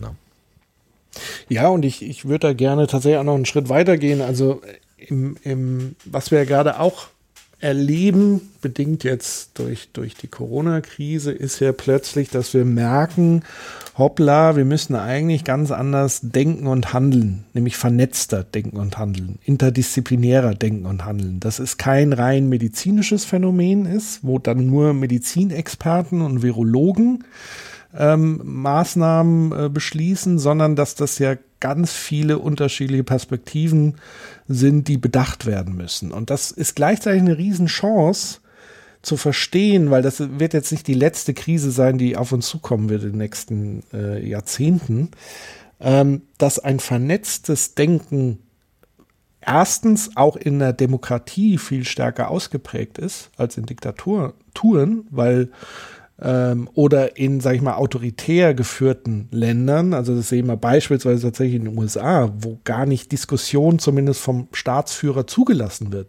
gar nicht angehört wird, die Experten, oder sie lächerlich gemacht werden. Ähm, dass in der Demokratie dieses Art des Vorgehens, man, man schließt sich aus verschiedenen Perspektiven zusammen, guckt sich ein Phänomen an und diskutiert darüber. Ähm, das ist was Wünschenswertes, was man auf, grundsätzlich auf eine Demokratie übertragen kann. Und das würde auch bedeuten, dass beispielsweise Talkshows ganz anders aussehen könnten in Zukunft. So wie sie heute vielleicht auch aussehen, weil man plötzlich verschiedene Experten am Tisch hat. Dass man eben sagt, ähm, wenn es um politische Themen geht, viel stärker zu gucken, nicht zu gucken, wer spricht da aus welcher Partei, sondern wer spricht aus welcher Disziplin der Wissenschaft, aber auch der Betroffenen. Also diese Art von Stimmen viel sichtbarer zu machen und dass in dem Schritt Politiker weniger sprechen als vielmehr zuhören und daraus dann Handlungen letztendlich ableiten. Das wäre, glaube ich, mal ein, ein wünschenswertes Ergebnis, wie man Demokratie auch tatsächlich stärken kann weil viele ja sich in dem Zusammenhang nicht gehört fühlen. So. Und es braucht die Resonanz. Also er sagt auch, und das hat mir wirklich ein Lächeln auf das Gesicht gezaubert, das muss ich jetzt gerade mal zitieren. War denn die 68er Revolution wirklich auf guten Argumenten gegründet? War das das Entscheidende? er sagt auf Seite 300, 1973. Die Revolte um 1808, äh, 18, 1968 war vor allem, vor allem anderen eine ästhetische und musikalische Revolution. Sie bezog ihre Kraft zu einem erheblichen Teil aus der Musikalisierung der Politik und der Politisierung der Musik. Die Musik der Rolling Stones und der Beatles, von Pink Floyd und von Grateful Dead, eines Jimi Hendrix und eines Bob Dylan war gemeinsam, dass sie weit über die Textebene hinaus als Protest gegen die stummen Weltbeziehungen der etablierten Institutionen und ihre Repräsentanten fungierte. In den politisch-musikalischen und auch durch Drogenexperimente inspirierten Ausdrucksformen jener Zeit glaubte die rebellierende Jugend eine neue, kollektiv verbindende und eben resonante Form der Weltbeziehung zu hören und zu fühlen, selbst wenn es ihr nicht gelang, sie in konkrete, stumme politische Verfassungen und Institutionen zu gießen. Listening to the Future betitelt der amerikanische Musik Musiksoziologe Bill Martin, den kannte ich auch nicht, folgerichtig seine Analyse der progressiven Musik jener Ära, aber vielleicht am treffendsten hat der einflussreiche Rockjournalist Paul Williams die weltbeziehungstransformierende Resonanzerwartung, aber auch Erfahrung der Zeit beschrieben. Das heißt, auch in so einer Bewegung geht es eben nicht einfach nur um das Austauschen von Argumenten, sondern es geht darum, dass Menschen zusammen das Gefühl haben, in eine bessere Zukunft hineinzugehen und eine neue Beziehung zur Welt aufzubauen. Und das sieht man an der 68er Bewegung, deren Musik ich ja auch total mag, persönlich auch, auch diese Musik ja auch mache oder nachzuspielen versuche, merke ich genau diesen Punkt, dass es auch nicht nur darauf ankommt, wir haben gute Argumente, sondern diese Argumente können wir zum Klingen bringen. Also wir können sie zum Schwingen bringen und dadurch haben wir das Gefühl, wir können zusammen was erreichen. Und äh, das finde ich sehr überzeugend eigentlich an der Stelle. Ja, und da, ähm, das erinnert mich natürlich wiederum an, an Paul Watzlawick äh, mit der Beziehungsebene und der Sachebene. Das heißt, erst wenn die Beziehungsebene im Grunde genommen stabil ist, auf einer ganz anderen Ebene, kann man eigentlich erst anfangen, ähm, sachliche Argumente auszutauschen. Dann wird man erstmal empfänglicher, weil sonst ist man ja immer wieder in diesem Kampfmodus, wenn man in Diskussionen, also wenn und das ist ja immer das, was mich wirklich nervt an so politischen Talkshows, dass die wie Kampfarenen von vornherein aufgezogen sind, ähm, weil die Leute dann eher einschalten, sich aufregen und so weiter. Aber das hat nichts und rein gar nichts mit politischem Diskurs, der zu irgendeiner Lösung führt, zu tun, sondern es geht einfach nur um die Inszenierung von, von Kämpfen. Das sind wie moderne Gladiatorenkämpfe. Ähm, und man freut sich dann fast schon diebig, diebisch, wenn es Ausfälle gibt, wenn einer das Mikro hinschmeißt, das Studio verlässt oder den anderen anbrüllt oder ausfällig wird. Das ist das Beste, was passieren kann. Und auch für, für die Medien, die das sozusagen begleitend beschreiben. Dann kommt nämlich am nächsten Tag der Artikel auf Spiegel Online, wie der eine sich wieder aufgeführt hat und so weiter. Und das ist halt der Punkt. Ähm, das, das hat mit, mit demokratischem Diskurs 0,0 zu tun, weil wir von vornherein in so eine Debatte gehen, wo jeder auf Kampf gebürstet ist. Und da, da kann es gar nicht dazu kommen, dass der eine dem anderen mal zuhört, geschweige denn zustimmt oder man gemeinsam zu einer Synthese käme. Und das finde ich immer sehr traurig an der Stelle. So, wir müssen zur nächsten Resonanzachse kommen. Das war jetzt erstmal die erste Resonanzachse. Das Diagonale sind jetzt äh, Resonanzachsen zu Dingen, zu Gegenständen, zu Artefakten. Das ist ganz interessant. Er sagt zum Beispiel, eine Musikerin hat eine ganz bestimmte Beziehung zu ihrem Instrument. Wenn ich äh, Geige spiele, Klavier spiele, Gitarre spiele, dann ist das Instrument nicht einfach nur ein Werkzeug, sondern es ist viel mehr für mich. Es gibt beispielsweise lebenslange Beziehungen zu Instrumenten von äh, Künstlerinnen und Künstlern. Der Pinsel einer Malerin ist viel mehr als einfach nur ein Mittel zum Zweck, sondern es ist etwas, das äh, zu den Menschen eine äh, Beziehung aufbauen und die Menschen auch eine Resonanz äh, herstellen, indem sie so einen Resonanzdraht zu dieser Sache aufbauen. Zum Beispiel auch Sportgeräte. Wir hatten doch einmal auf der Phil Cologne diese Schülerin, die gesagt hat, sie erfährt Freiheit auf dem Surfbrett. Also wenn sie Windsurfen macht, dann erfährt sie, was Freiheit bedeutet. Und das wäre etwas, was der rosa diagonale Resonanzachse bezeichnet, dass dieses Sportgerät, jetzt dieses Surfbretts, eine bestimmte Weltbeziehung ermöglicht, in einer bestimmten Beziehung zu Meer zu sein beim Surfen oder beim Longboardfahren erfahre ich das, äh, dass ich so eine Beziehung zur Straße bekomme, zum Asphalt zum Beispiel, ja, welche, welche Beschaffenheit der hat. Oder ich glaube auch Joggerinnen und Jogger kennen das, dass sie ähm, zu ihrer Kleidung, zu der Ausrüstung, zu dem äh, Schuhwerk eine bestimmte Beziehung haben oder ein Wanderer zum Wanderstock oder so etwas. Und das bezeichnen diagonale Resonanzachsen. Das heißt, äh, Jimi Hendrix hatte eine gestörte Beziehung zu Ja. seiner Gitarre. Mhm. Nee. Also Jimi Hendrix hatte tatsächlich so eine ganz, ja, ich weiß. Der hatte so eine ganz, ja, so eine ganz leidenschaftliche Beziehung, ne? Also zu seinem Instrument, die dann auch äh, zerstörerisch tatsächlich war. Amour fou. Äh, das habe ich genau sowas, ne? Also das wäre jetzt hochinteressant, sich das ist das wäre eine eigene Arbeit wert, also die Beziehung von Jimi Hendrix zu seinen Gitarren sich anzugucken. Also was schwingt da alles mit? Da schwingt äh, radikale Leidenschaft, Aufopferung, aber auch bis in die Selbstzerstörung hineingehende Eskalation und Ekstase, das sind alles die Beziehungsebenen, die er zu diesem Instrument hatte. Und das zeigt sich in seinen Praktiken, in seinen Handlungen auf der Bühne. Ja. Es gibt zum Beispiel, weil wir gerade bei Gitarren sind, es gibt ein wunder, wunderbares YouTube-Video von einem Gitarrenbauer aus Texas, aus Austin, Texas, der die Gitarre von Willie Nelson repariert. Willie Nelson kennt man wahrscheinlich gar nicht mehr, ist ein äh, Country-Sänger aus Amerika, so ein ganz alter schon. Und der hat seit irgendwie 50 Jahren die gleiche Gitarre. Ja, das ist so eine uralte Gitarre, die sieht total abgespielt aus, äh, hat Löcher und Risse und Kratzer. Aber äh, dieser Musiker sagt, ich möchte nur auf dieser Gitarre spielen.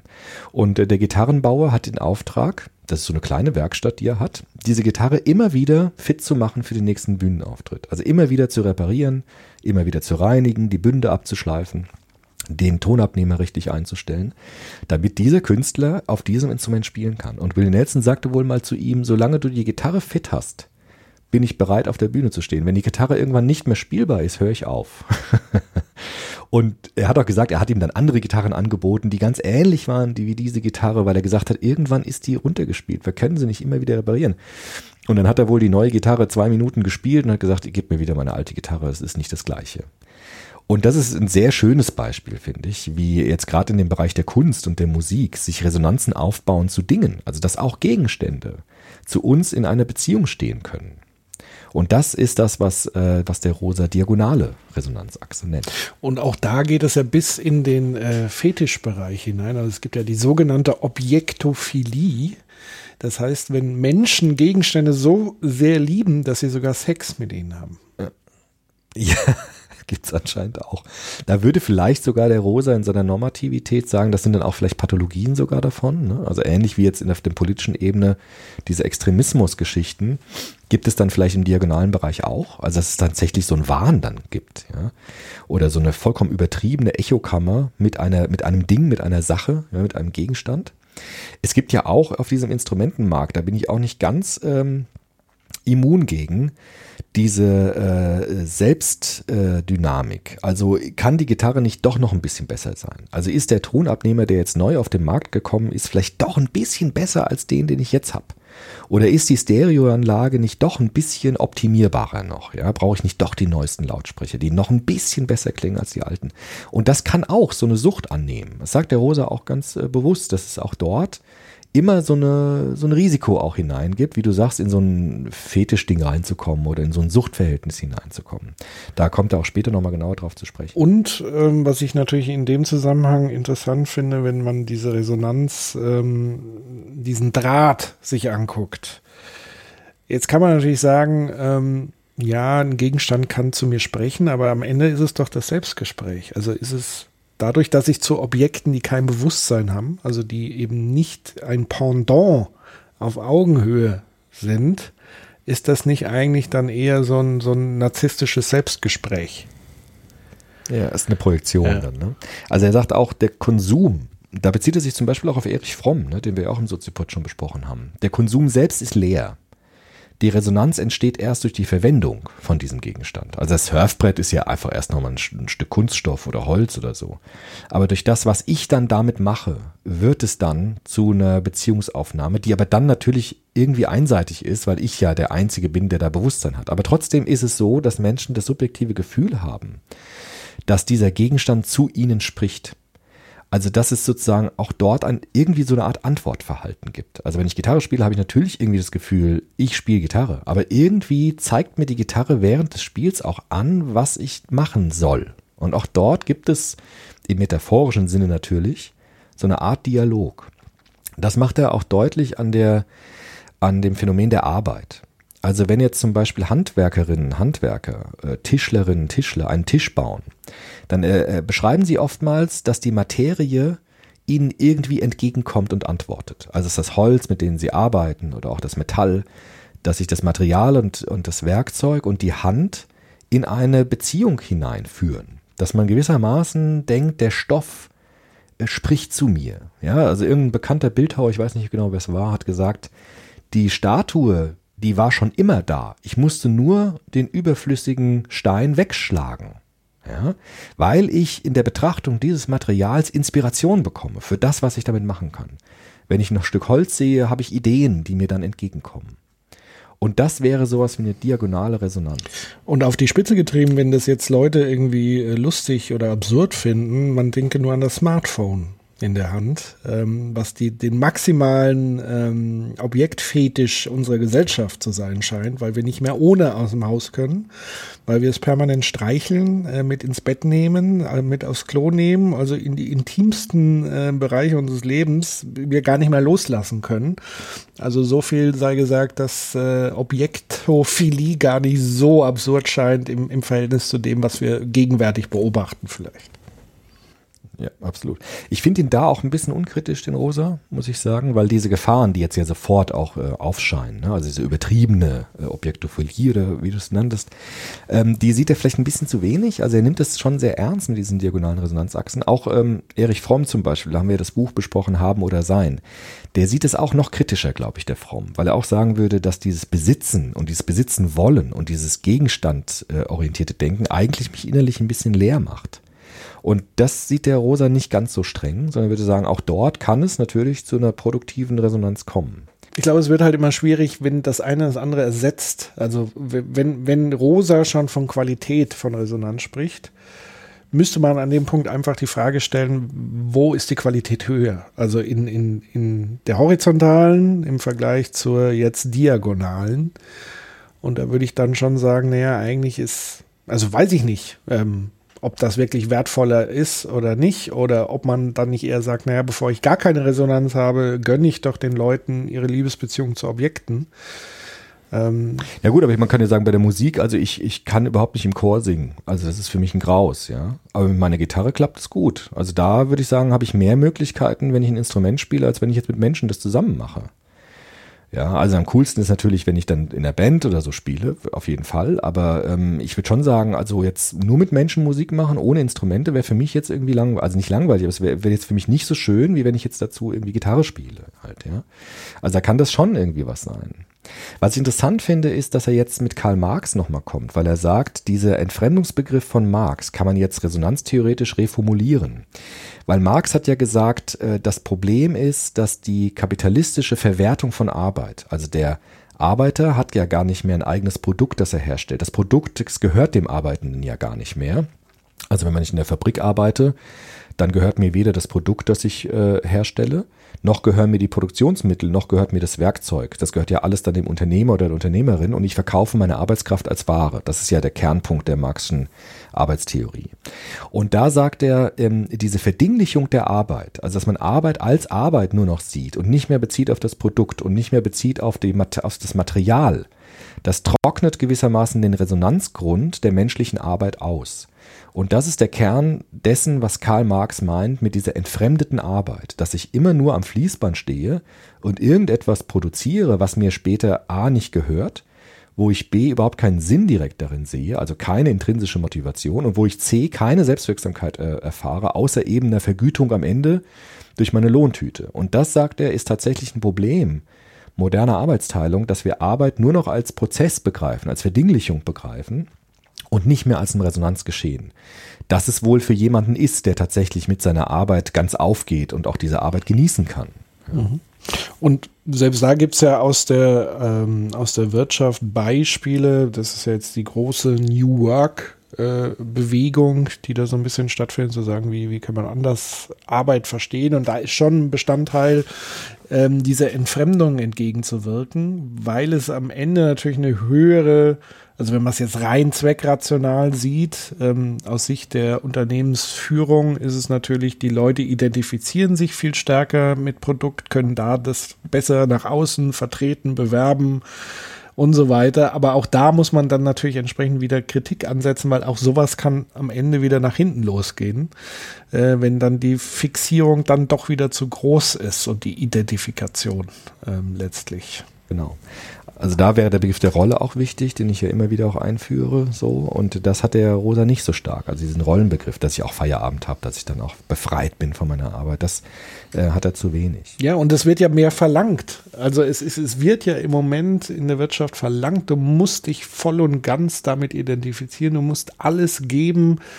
Das muss vor allem anderen stehen und es, man wird schon fast naserümpfend dann angeguckt. Also jetzt nicht überall, aber all da, also ich sag mal überall da, wo diese klassische Arbeitsteilung der Fließ, des Fließbandes nicht mehr stattfindet, wo es eher um Kreativität, um Kommunikation geht, da steigt auch entsprechend die Erwartung, dass man sich entsprechend äh, da mit Werf ähm, voll und ganz dem widmet. Und da ist die Gefahr groß. Genau, also eine Art Verpflichtung auf Resonanz. Ja, du hast jetzt gewissermaßen Resonanz zu sein, sonst stimmt mit dir was nicht. Ja. Interessant ist, es gibt ja unglaublich viele Kopplungen jetzt von diagonaler und äh, horizontaler Resonanzachsen. Es gibt ja ganz viele Bereiche, wo beides zusammenkommt, ja, diagonale Resonanzachsen und äh, horizontale. Ein Beispiel, das er nimmt, das würde ich jetzt vielleicht überraschen, ist die Schule. Also er nimmt jetzt Schule als einen Sozialraum, um zu beschreiben, wie entsteht Entfremdung und wie entsteht Resonanz in diesem Schulraum. Das ist aber gar nicht untypisch für Soziologen. Auch der Parsons zum Beispiel äh, arbeitet auch mit dem Beispiel Schule, George Herbert Mead auch, ja, weil Schule ist ein ganz schöner Laborzustand, in dem man gewissermaßen diese Rollen, Resonanzen, Entfremdungen ganz gut betrachten kann.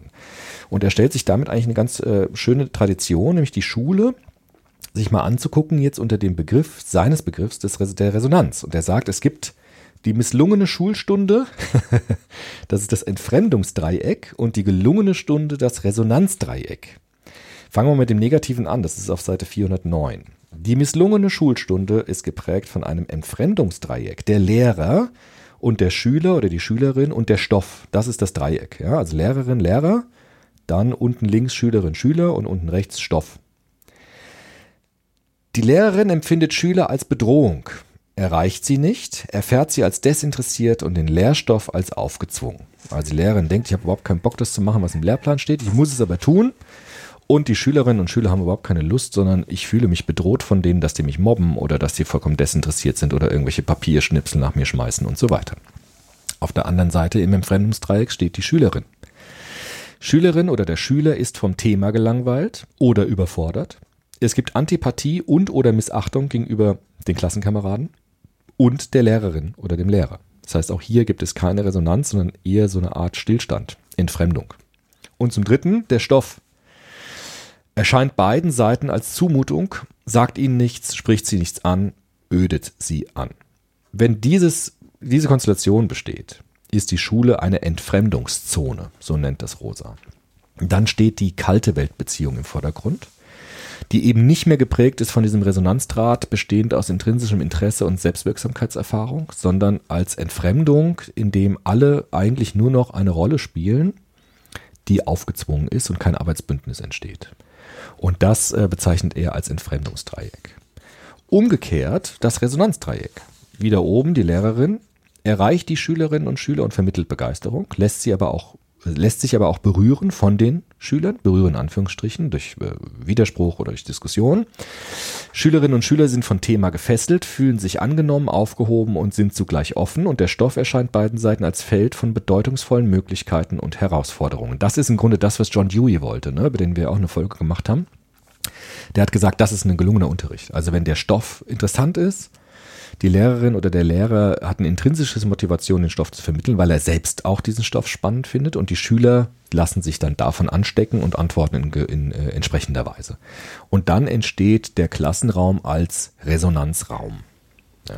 ja, und vor allen Dingen, äh, da spielt ja wieder die, die, die, dieses demokratische Verhältnis, das, was er bei Dewey auch ganz stark was er ganz stark propagiert hat, dass das ein wichtiger Faktor ist, nämlich dass Schüler sich gehört fühlen, das bedingt, dass Lehrer die Bereitschaft haben, ihren Schülern auch zuzuhören. Das bedingt aber auch, weil Lehrer oftmals auch in der Situation sind, dass noch nicht mal Kollegen miteinander sprechen, so wirklich. Also so dieses sehr Silohafte.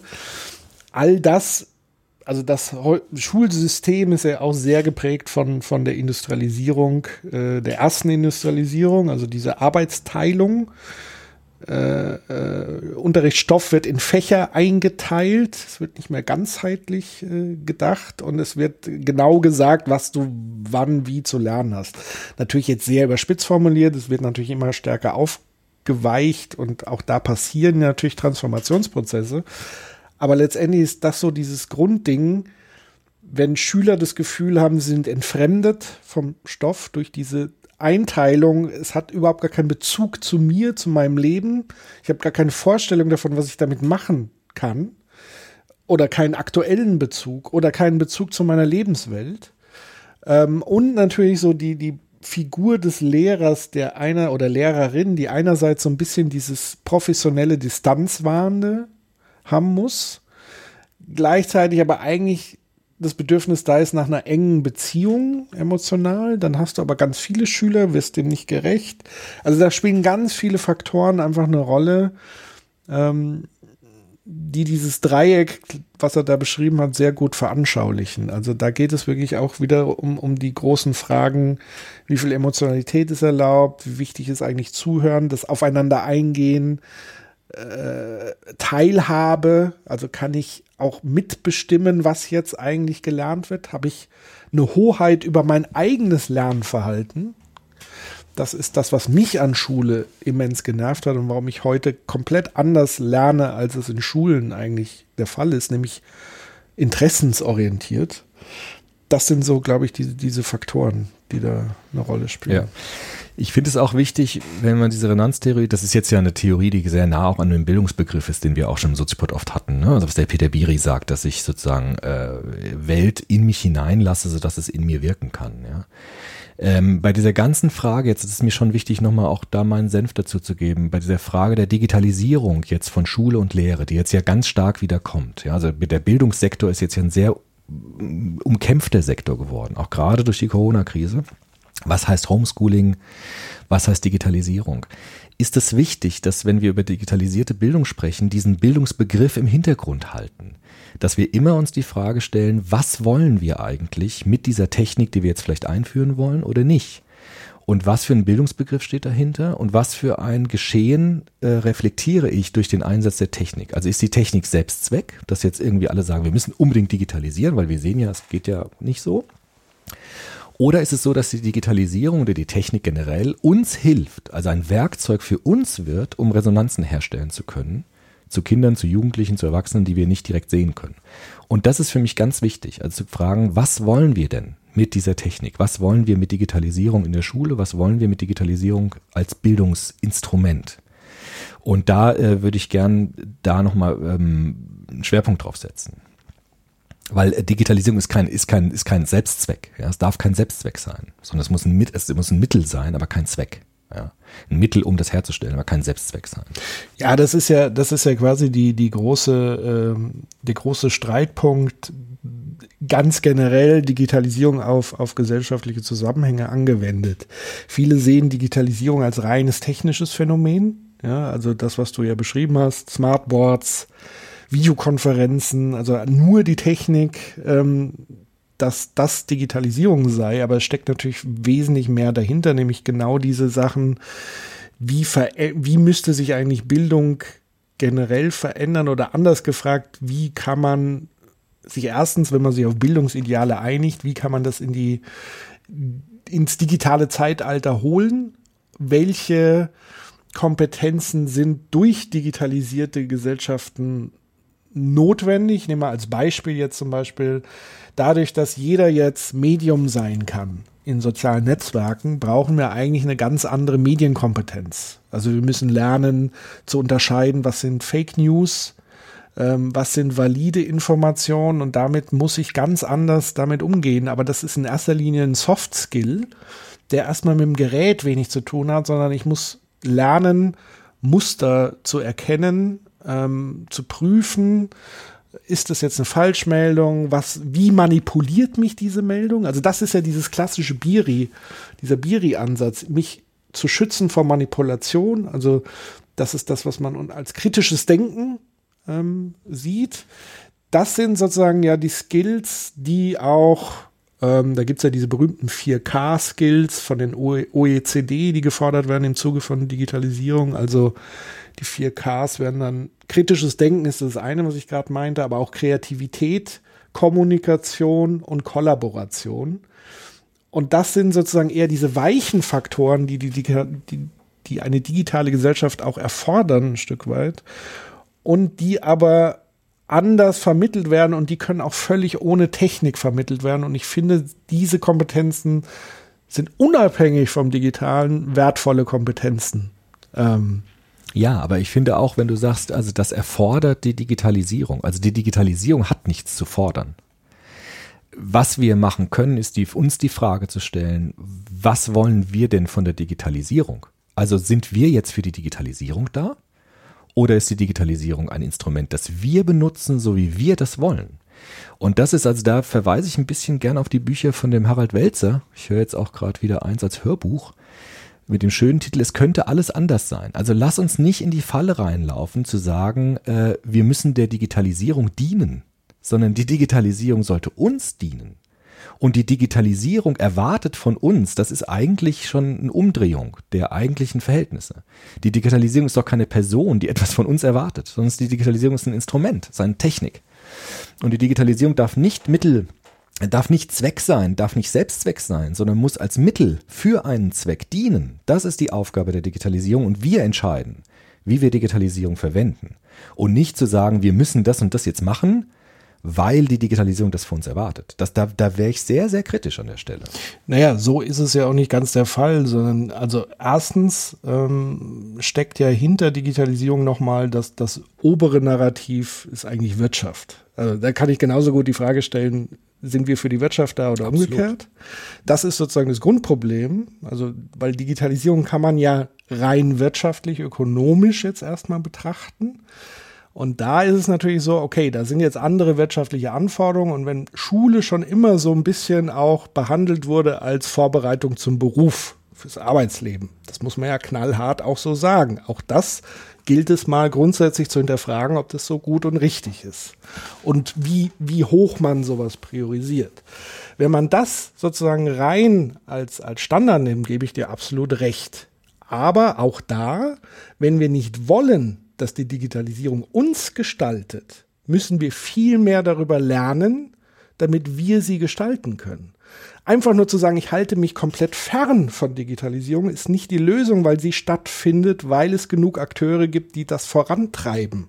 Wir können uns der Digitalisierung im Grunde genommen nicht mehr gesellschaftlich gesehen verweigern, sondern wir sollten, glaube ich, eher lernen, es zu verstehen, um dann bewusst Dinge zu gestalten, zu regulieren, wie auch immer. Aber wenn wir uns komplett dem außen stehen, was gar nicht mehr möglich ist und was auch nicht gewollt ist von vielen Menschen, weil viele Menschen, also jetzt auch gerade jetzt, wie wo wären wir ohne Internet, auch im sozialen Zusammenleben. Ja. Ich will auch nicht, dass das abgeschafft wird, überhaupt nicht. Würde ich nie wollen. Also es wird sagen, wir halten uns fern. Die Frage ist nur die Grundfrage. Also diese Grundfrage, da bin ich nicht bereit, die aufzugeben. Also die Grundfrage muss heißen. Und das gilt für Wirtschaft genauso. Ja, also das sagt der Harald Welzer auch. Ich bin jetzt gerade dabei, das Buch zu lesen. Er sagt auch, also ein entfesselter Kapitalismus, der einfach nur Selbstzweck ist, der äh, droht immer durchzudrehen. Sondern die Frage ist doch tatsächlich, wie wird das eingebettet? Also wie werden wirtschaftliche Strukturen eingebettet? Für welches Ziel werden sie eigentlich verwendet? Und genauso diese Frage, das sagt der Richard David Brecht ja auch, genau diese Frage müssen wir uns bei Digitalisierung auch stellen. Weil ich sehe das jetzt beim Bildungssektor. Jetzt kommen ganz viele Akteure auf den Plan und sagen, wir wollen das und das machen und die Politik muss das und das machen, weil Digitalisierung und so weiter. Und da würde ich schon nochmal die Frage stellen. Also was, was ist da eigentlich der Wunsch? Also worum geht es denn da eigentlich im Kern? Also geht es darum, dass ich Produkte äh, verbreiten will? Geht es darum, dass ich da einen Platz suche in diesem jetzt großen Feld des Bildungssektors? Oder geht es darum, tatsächlich vor einem reflektierten Bildungsbegriff oder jetzt vor einem Resonanzbegriff, je nachdem, kann man ja dann entscheiden, zu begründen und auszuwählen, welche Technik möchte ich für welche Zwecke benutzen? Und die Zwecke sind immer wichtiger als die Mittel, die ich dafür verwende. Ja, ja bin ich absolut bei dir. Nur also, dass man nicht, dass man nicht ein Selbstding draus macht, dass man nicht so einen Selbstläufer macht und so eine Echokammer herstellt, wo Digitalisierung sich einfach gegenseitig verstärkt und wir rennen dann der Digitalisierung hinterher und machen dann irgendwelche Dinge, die wir gar nicht wollen, weil es eben Digitalisierung ist. Ja. Und äh, da muss man einfach immer kritisch hinterfragen bei dieser Digitalisierungsfrage jetzt auch im Bildungssektor, wer will da was? Und wie ist das begründet und was für Interessen stecken auch dahinter. Und das kritisch zu hinterfragen, finde ich auch gerade jetzt in so einer Krise ganz wichtig. Ja. Weil wir sehen, finde ich jetzt im Moment eher auch bei der Schule, äh, nervt mich das auch manchmal, dass sofort nach Digitalisierung gerufen wird, anstatt jetzt erstmal zu sehen, wie wichtig sind eigentlich Lehrerinnen und Lehrer. Also wie wichtig sind eigentlich die viel geschmähten Lehrerinnen und Lehrer, wenn sie mal nicht da sind und wenn plötzlich äh, Eltern merken, wow, ist das schwierig äh, Kindern was beizubringen, was zu unterrichten und wie sehr fehlen uns diese Menschen, wenn sie einfach nicht mehr arbeiten können aufgrund äh, so einer Krise. Und das finde ich, müsste man erstmal jetzt ganz wichtig herausstellen. Also sagen, jetzt merken wir erstmal, das ist genau das Gleiche bei Pflegerinnen und Pflegern, ja. Dass man sagt, äh, jetzt wissen wir erstmal, was wir verlieren würden, wenn wir tatsächlich versuchen würden, das zu kompensieren durch irgendeine Technologie. Und das fände ich jetzt erstmal wichtig, das zu sehen auch. Ja, aber das ist ja genau, äh, ich sag mal, der, die, dieses kontrastreiche, was, was mich so ein bisschen stört. Also zu sagen, entweder oder, ähm, das, das sehe ich überhaupt nicht, sondern eher, also zu sagen, also niemand, also das wäre schon ziemlich beknackt, wenn irgendjemand fordern würde, äh, Lehrer mit Maschinen zu ersetzen. Ich glaube, das, das ist nie äh, Sinn und Zweck gewesen, sondern eher, und das finde ich ja viel spannender, und das zahlt ja auf deine Frage hin, zu überlegen, wie kann uns Digitalisierung dabei helfen, Gesellschaft besser zu machen. Also wenn wir uns da jetzt erstmal einigen, so. Und wenn wir dann mit diesen, mit dieser Brille in den Bildungsbereich gehen und sagen, ja, einerseits zeigt uns die Krise, persönliche Betreuung ist sehr, sehr wichtig. Und andererseits sich zu fragen, wie war eigentlich vor der Krise die persönliche Betreuung? Und wie sollte sie nach der Krise sein? Und wie könnten uns digitale Tools dabei unterstützen, den Betreuungsaspekt zu erhöhen? Weil dann kann man nämlich zum Beispiel sagen, gewisse Komponenten wie Frontalunterricht, der sein muss, aber kann man den zum Beispiel, du hast ja vorhin gesagt, du machst jetzt mehr Podcasts, andere produzieren gerade Videofilmchen und so weiter und so fort. Nehmen wir mal an, das ist alles auf einem hohen qualitativen Niveau, also dass es auch faktisch richtig ist. Ist das möglicherweise ein Instrument, um Schülerinnen und Schülern sozusagen ein, ein das ersetzt niemals den Unterricht, aber es kann unterstützen, so dass die Pädagogen wieder Zeit haben, pädagogisch zu arbeiten, was vor der Krise eben auch schwierig ist, weil wir große Klassen haben, weil es nur eine Lehrkraft ist auf 30 Schülerinnen. Wie will man da pädagogisch arbeiten? Das ist einfach nur noch ein, ein Stoff vermitteln. Und das ist doch die spannende Frage, zu gucken, okay, wir haben jetzt so eine Technologie. Was kann man damit alles tun, um die liebsamen Komponenten zu stärken und nicht um irgendwas zu ersetzen?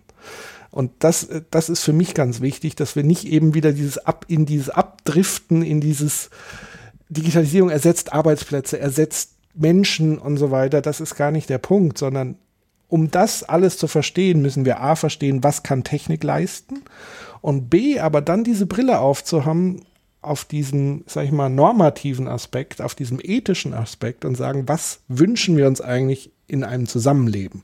Und da geht es eben nicht in erster Linie darum, den meisten Profit einzufahren. Ja. Da gibt es sicherlich genug Akteure, die so denken. Ja, aber eben nicht alle, die sich mit dem okay. Thema digitale okay, Bildung auseinandersetzen. War das jetzt diagonal immer noch eigentlich? Oder war das schon das vertikal? Das war diagonal. Nee, jetzt kommen wir zur vertikalen Resonanzachse. Okay, aber nochmal ganz kurz. Ersetzt sozusagen Schule gleich mit hm. Objekt? Das finde ich schon nee. interessant. Also, Schule, naja, Schule ist diagonal ist. Ja, aber Schule würde er sagen, ist ein Raum, in dem es äh, diagonale Resonanzachsen und horizontale Resonanzachsen zusammenkommen. Also horizontale Resonanzachsen von Schülerinnen und Schüler untereinander, Peer Group Verhalten, Klassenraum. Äh, vertikal, äh, Quatsch, äh, horizontal auch Lehrerinnen und Schüler, Lehrer und Schüler aber auch diagonal, zum Beispiel auch dann Unterrichtsmaterial ja, und äh, Stoff, also das, äh, der Gegenstand, Bücher und was da drin steht und so weiter. Das ist dann diagonal. Und Schule ist ein sehr schöner Raum, wo äh, diese beiden Achsen gewissermaßen sich überkreuzen ne, mit der horizontalen und diagonalen Achse. Ja, das war jetzt, glaube ich, nochmal wichtig zu verstehen, weil genau. es nicht ja, ein reines ja. so diagonales Beispiel ist, sondern so eine nee, Mischung. Nee, nee. Okay. Im Gegenteil. Mhm. Genau. Also er sagt ja gerade mit diesem Dreieck, ne? Also das Dreieck ist das Diagonale und auch das ähm, Horizontale da drin. Genau. Und jetzt fehlt noch eins, nämlich das Vertikale. Was sind jetzt vertikale Resonanzachsen? Das kann man sich, wenn man sich ein Vertikal jetzt vorstellt, schon ein bisschen erahnen. Da geht's jetzt nach oben. Also re vertikale Resonanzachsen bedeuten jetzt die Welt als Ganzes zu sehen. G klassische Formen vertikaler Resonanzachsen bieten Religionen zum Beispiel an. Nämlich diese Beziehungsidee oder diese Beziehungserfahrung, dass die Grundform des Daseins nicht leer, kalt und entfremdet ist. Das heißt, die Welt steht mir nicht gegenüber als vollkommen chaotisch, als vollkommen kalt und als vollkommen feindlich, sondern es gibt auch zur Welt als Ganzes, also was Max Weber sagen würde, ja, die, die, das Verhältnis des Menschen zur Ganzheit, auch dort gibt es eine Resonanz. Und diese Resonanz zu artikulieren ist vor allem Aufgabe der Philosophie und auch Aufgabe der Religion. Religion heißt ja gerade, dass alles insgesamt einen positiven Grund hat. Also alles hat, äh, läuft hinaus auf eine Grundform, die eben nicht feindlich eingestellt ist, sondern mir wohlwollend eingestellt ist. Und deshalb auch so einen gewissen Erlösungscharakter hat, vor allem in den monotheistischen Religionen. Und das wäre jetzt diese Dimension der vertikalen Resonanz. Da geht er gewissermaßen aufs Ganze, im wahrsten Sinne des Wortes, und sagt, äh, auch das ist wichtig für Menschen und das wird auch zelebriert in Riten und Traditionen, dass die Welt als Ganzes auch zu mir selbst in einer positiven, in einem positiven Schwingungsverhältnis steht. Und das ähm, wird auch eingeübt und praktiziert durch Gottesdienste, Meditationen, Gesänge und so weiter. Das ist das Vertikale. Wie wichtig äh, stuft er das jetzt ein oder gibt es überhaupt eine Abstufung oder ist jeweils die, die vertikal, diagonal, horizontal gleichwertig nebeneinander? Das nebeneinander, glaube ich. Also er sagt jetzt nochmal, mit diesem Vertikalen gibt es auch so Grundformen. Also es gibt Religion, es gibt auch die Grundform der Natur zum Beispiel, die Menschen auch suchen. Also Naturerfahrungen sind auch so vertikale Resonanzerfahrungen. Ja? Also die Welt als Ganzes erscheint mir irgendwie äh, äh, ja, lässt mich irgendwie erschaudern oder lässt mich verzücken. Auch die Kunst zum Beispiel wäre so. Das Kunst ist vor allem der Moderne ganz wichtig. Das uns so ein, ein Hauch von Ewigkeit, sagt man ja. Ne? Also wenn ich das, wenn ich irgendwie Beethoven höre, dann habe ich die Erfahrung eines Hauches von Ewigkeit. Und das ist das, was er meint. Also das sind diese vertikalen äh, Resonanzerfahrungen. Oder auch in der Natur, ja. Du hast ja vorhin auch die, die 68er-Bewegung angesprochen, die Hippie-Bewegung, da war das ja ganz stark äh, zum Teil äh, Drogen induziert, ähm, gerade bei den psychedelischen Drogen, die ja diese Einheit mit der Welt, dieses Gefühl zum einen erzeugen. Dann kamen ganz viele ostphilosophische Komponenten, die Beatles, die nach Indien äh, gepilgert sind, wie viele andere auch, um diese Art der Resonanz nochmal ganz stark zu suchen damals. Also das ist das ist schon eine interessante Komponente, dass die eben ganz stark dann auch über Popkultur zurückkam. Also dass man plötzlich auf so einem riesen Popkultur-Event wie Woodstock dann diesen Sitar-Spieler, mhm. wie hieß er denn nochmal? Weißt du noch, wen ich meine? Um, Diesen ähm, indischen. Ja, ich weiß, wie du meinst. Ähm, Ravi Shankar. Ravi Shankar, genau. genau. Ravi ähm, Shankar. George Harrison, der hat ja dann auch das Sitar-Spielen gelernt. Genau. Also, dass diese Einflüsse. Und bist du in Hare Krishnas gegangen und so. Ja. Genau. Das war alles, was, was so in diesem Zusammenhang, da war diese vertikale Resonanz wohl sehr, sehr stark in dieser Subkultur ähm, ähm, vertreten letztlich. Oder überhaupt generell, glaube ich, bei Subkulturen, die sich über Musik verbinden, über Kunst und aber auch über Objekte verbinden, ist das ja auch ganz stark der Fall. Und diese Suche auch nach einer neuen Weltbeziehung, ne? also gerade von den 68ern oder auch was es heute halt gibt, also dieses äh, wie, Yoga, Tai Chi, Qigong, also dieser, dieser Wunsch und auch die Erfahrung, die Menschen machen, durch diese Angebote in eine neue Weltbeziehung kommen zu können und dort auch ein neues Verhältnis zu sich selbst und zur Welt aufzubauen und dadurch Resonanzen entstehen zu lassen. Und er macht ganz viel auch mit Kunst. Also er sagt, dass Kunst eben tatsächlich etwas ist, was viele Menschen auch jenseits von Religion äh, ein solches Gefühl oder solche Erfahrungen ermöglichen. Und sieht da auch die Musik ganz stark im Spiel und auch die Malerei und so weiter. Und ganz aktuell, Fridays for Future ist ja im Grunde genommen auch so eine ja, vertikale genau. Geschichte, wo man sagt, die Welt ist Kann plötzlich sagen, genau. wichtig, sie muss geschützt ja. werden und so weiter. Genau. Ja, und auch da sagt er, das nimmt er sogar auf, also diese Umweltbewegungen, ähm, und sagt, auch dort ist ja nicht das Entscheidende gewesen, das rationale Argument. Das gab es ja vorher auch schon. Also auch vorher sind ja auch junge Menschen demonstrieren gewesen, am Wochenende dann halt. Und es gab auch immer wieder Wissenschaftlerinnen und Wissenschaftler, die das gesagt haben, dass der Klimawandel kommt und dass er menschengemacht ist. Aber erst als gewissermaßen dieses Phänomen mit diesen Streiks, mit den Schulstreiks aufgekommen ist und diese Figur dieser Greta gekommen ist, hat es zu ganz vielen jungen Menschen so eine Resonanzdraht plötzlich gegeben. Und es ist so eine Schwingung entstanden, die wahnsinnig viele Menschen motiviert hat, jetzt dort mitzumachen. Und, das, und der, jo, der, der Rosa sagt immer, das ist das Entscheidende bei sozialen Bewegungen. Also das Entscheidende ist nicht immer nur das Argument, ja, nicht nur das kalte Argument, sondern das Entscheidende, wenn es zu einer sozialen Bewegung wird, ist, dass Menschen die Beziehungserfahrung der Resonanz mit dieser Sache machen müssen, sodass sie eine intrinsische Motivation bekommen, da mitzumachen. Und es läuft ganz viel über Beziehung und Gefühl und nicht nur über Rationalität. Und das finde ich ziemlich realistisch, das so zu sehen.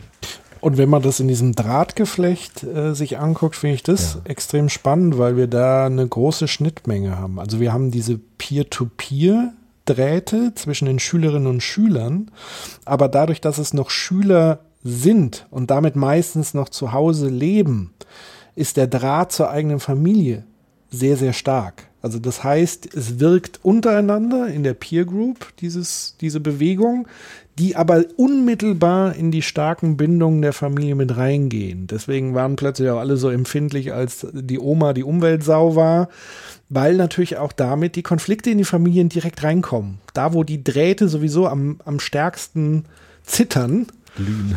Da kommt das Thema jetzt plötzlich rein. Und von daher ja. ist es eine spannende Kombination aus vertikal, diagonal und horizontal, die hier äh, so, so, so ein Dreiklang tatsächlich bildet. Ja, und ich finde die Theorie wirklich interessant vom Rosa, weil sie, also wenn man das mit dieser Brille jetzt betrachtet, was so in der Welt passiert, kann man das immer wieder sehen, ne? dass es immer wieder um Resonanzen geht, Entfremdungen geht, um Resonanzdrähte, die sich aufbauen, die wieder zurückgebaut werden und so weiter. Interessant ist zum Beispiel der Harald Welzer. Ich finde den ja schon irgendwie genial, den Welzer, ne? auch wenn er manchmal so ein bisschen, bisschen poltert, aber der sagt auch, können wir uns vorstellen, dass äh, zivilisatorischer Fortschritt vielleicht sogar bedeutet, Technologie zurückzubauen?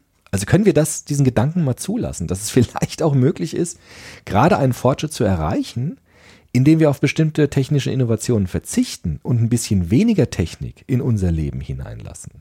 Diesen Gedanken, der lässt mich irgendwie nicht mehr los, weil ich äh, jetzt ganz viel sehe, auch an Technik, die ich auch habe, äh, die mich aber auch nicht unbedingt bereichern. Also bestes Beispiel ist dieses Smartphone. Also hat es mein Leben verbessert? Ja, also es ist wirklich eine Frage, die man sich stellen kann. Also hat es meine Resonanzsensibilität erhöht? Hat das irgendwie Drähte hervorgebracht, die wirklich zu mir schwingen? Also dieses, das, das stelle ich mir schon, seitdem ich das so gelesen habe, in die Frage. Ja. Also will ich jetzt nicht beantworten, aber dafür die Frage zu stellen, ist schon interessant, finde ich. Definitiv die Frage zu stellen, man versucht ja sofort darauf irgendwie eine Antwort äh, äh zu geben. Das Schwierige, was es halt macht, ist, dass es so ein, ein, dass diese Technologie so mächtig ist, wirkmächtig, im Positiven wie im Negativen. Deswegen macht es das so schwierig, ähm, einfach zu sagen, okay, wir verzichten alle. Weil es ist nicht so, dass man eindeutig sagen kann, es verbessert komplett mein Leben oder es verschlechtert komplett mein Leben, sondern es tut immer beides. Das ist so das, das, was es so ein bisschen knifflig macht. Und diese Frage stellt sich ja jetzt nicht erst seit äh, dem Smartphone, sondern ja, seit es überhaupt Technologisierung gibt. Die Frage wurde schon gestellt, seit es Telefone, Bü selbst Bücher wurden ja kritisch betrachtet als, als Neuerung und ja, so klar. weiter. Auch da wurde ja viel Schundluder mit äh, getrieben. Ähm, das heißt, das ist mir immer, ja, diese Frage kann man und soll man stellen, aber es ist mir dann auch wieder ein bisschen zu einfach. Oder ich verweise dann eher Richtung wieder Richtung Balance, eher Mhm. Also mein Credo wäre eher zu sagen, Leute, ihr müsst lernen, Technologie zu verstehen. Erst dann seid ihr in der Lage, einschätzen zu können. Und Technologie zu verstehen heißt nicht rein auf molekular-technologischer Ebene, sondern eher, was für Auswirkungen hat es, um dann überhaupt erst entscheiden zu können, lege ich das Smartphone zur Seite oder nicht? Oder wann greife ich zum Smartphone und wann eher nicht? Also eher einen umsichtigen Umgang mit Technologie zu erlernen, als zu sagen, lass doch die Technologie einfach weg. Ja, nicht einfach weg, aber der, der Harald Welzer zum Beispiel, der sagt, im Moment macht die Digitalisierung genau den gleichen Fehler, den die, äh, den die, äh, den die spätkapitalistischen Gesellschaften machen. Nämlich äh, den, den Grundfehler zu machen der Illusion, wir haben eine begrenzte Welt und wollen in dieser begrenzten Welt unbegrenztes Wachstum haben. Und im Moment ist die Digitalisierung nicht Teil dieser Lösung, sondern es ist Teil des Problems. Es beschleunigt im Grunde. Deshalb sagt der Wälzer, der sagt so interessante Sätze. Ich finde das wirklich äh, echt cool.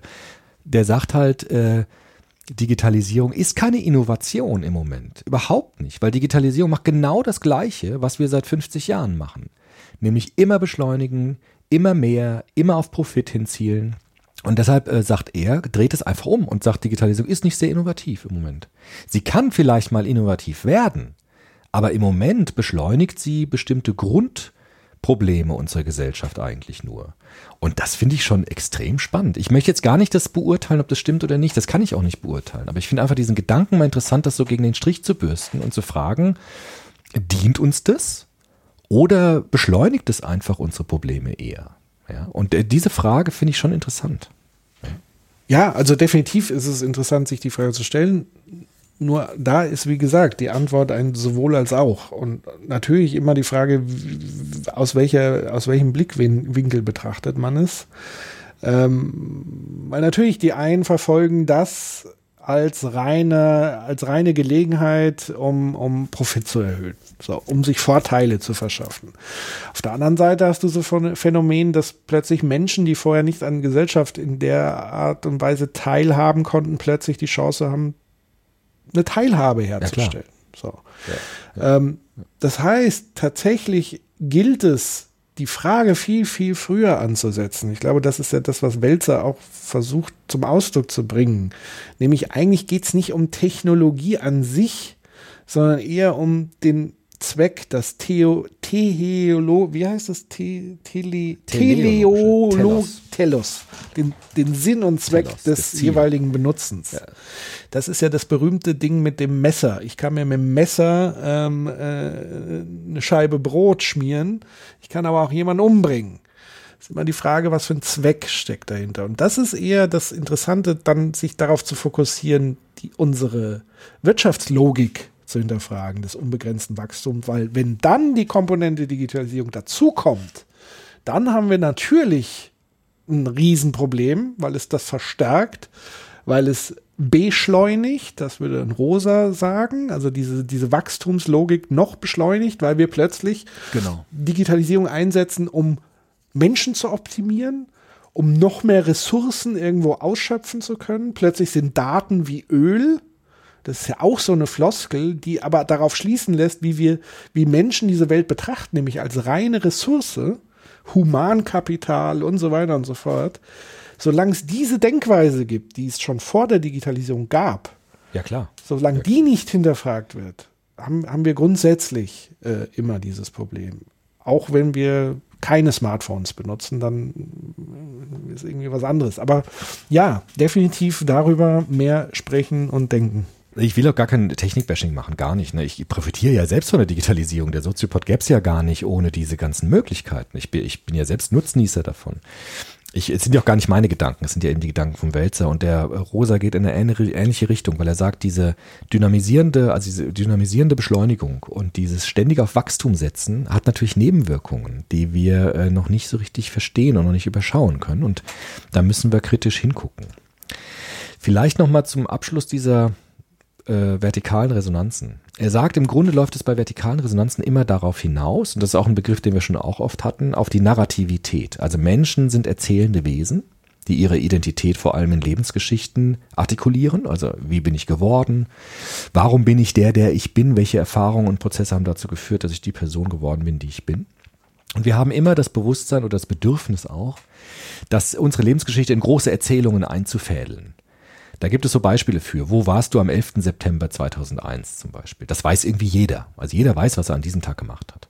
Oder die, den Fall der Mauer, ja, noch weiter weg, äh, haben noch weniger Leute erlebt. Äh, wie hast du das empfunden? Was hat das mit dir gemacht? Was hat es mit deiner Biografie gemacht? Und das, sagt er, sind alles so vertikale Resonanzen. Also zu gucken, die Geschichte, die Kultur, die Kunst, die Religion, wie kann ich dort meine Geschichte hineinfädeln, sodass ich einen größeren Sinn für mein Leben finde, äh, als wenn ich einfach nur eine einsame Geschichte über meinen Alltag erzählen würde, sondern dass das Einbinden meiner Lebensgeschichte in große Narrative, in große Erzählungen, das ist das, was eigentlich die vertikale Resonanzachse will und anbietet. Also mich in so Meta-Erzählungen hineinzuflechten und dort einen größeren Sinn meines Lebens dadurch zu erkennen. Das ist im Grunde das, was er damit meint. Ja. Und das kann man religiös machen, das kann man geschichtlich machen, äh, über Kunst und Kultur machen, über Natur machen, über Naturbewegungen oder Naturschutzbewegungen. Das ist dann im Grunde, ähm, das muss dann jeder, das ist so quasi Geschmackssache. Ja, also was berührt mich da und was lässt mich da eher kalt? Das muss dann jeder selbst sehen. Ja. Und ganz aktuell haben wir es ja jetzt. Also äh, die Corona-Krise ist so ein Ereignis, was ins kollektive Bewusstsein wirklich global extrem einschlagen wird. Also wie gesagt, wir sind, glaube ich, auch noch ganz am Anfang dieser Krise oder dieses Zustands. Also da werden noch viele Sachen folgen. Und das wird so ein Moment sein, wo, ähm, das habe ich, haben wir mal unseren Kindern gesagt, so von wegen davon werdet ihr mal euren Enkeln erzählen können. Das ist so ein Ereignis oder das andere Ding war, das ist euer Tschernobyl, so, ein bisschen, äh, was, in unserer Generation so ein Ereignis vielleicht war, was so einschneidend war. Ähm, und das ist tatsächlich da jetzt ganz aktuell ähm, so, so ein Riesenbeispiel. Also vielleicht da auch die Ermunterung, wenn man die Zeit auch nutzen will, vielleicht auch äh, die Zeit einfach so ein bisschen zu reflektieren, so ein bisschen tagebuchmäßig. Das ist vielleicht ganz hilfreich Ja. auch für spätere Generationen oder so. Keine Ahnung. Ja, absolut, absolut. Das wären die Resonanzachsen. Letzter Teil, es gibt einen dritten Teil und einen vierten Teil jetzt des Buches. Das ist die resonanztheoretische Betrachtung der Moderne. Also jetzt nimmt er diese Theorie der Resonanz und der Entfremdung und schaut sich damit die Moderne an. Das heißt so den, die Zeit unserer Gesellschaft so ab der industriellen Revolution, also ab dem 18., 19. Jahrhundert bis heute und hat dann im vierten Teil sogar eine kritische Theorie der Weltbeziehung, wo er dann auch fragt, äh, was kann denn in Zukunft vielleicht passieren und welche Welt wollen wir denn eigentlich dann haben. Und äh, bei dieser resonanztheoretischen Betrachtung der Moderne hat er einen interessanten Befund eigentlich. Also wenn man jetzt mit dieser Resonanztheorie die Geschichte anschaut, dann kann man sehen, dass auf bestimmten Feldern des kulturschaffenden Menschen äh, bestimmte Änderungen gegeben hat. Also zum Beispiel in der Literatur gab es ähm, mit solchen Autoren der Moderne, der klassischen Moderne, wie zum Beispiel Franz Kafka oder Robert Musil, gab es sozusagen die nach vorne Stellung der Entfremdung des Menschen. Also die Romantik hat noch versucht, den Menschen in so ein Harmonieverhältnis zur Welt zu setzen, bei Eichendorff zum Beispiel. Aber schon bei Goethe und solchen Autoren ging es dann los, dass diese Entfremdung des Menschen von der Welt, also diese Problematisierung dieser kalten Weltbeziehung, dieses nicht mehr verstehen können, auch diese Absurdität der Welterfahrung immer stärker in den Vordergrund gekommen ist.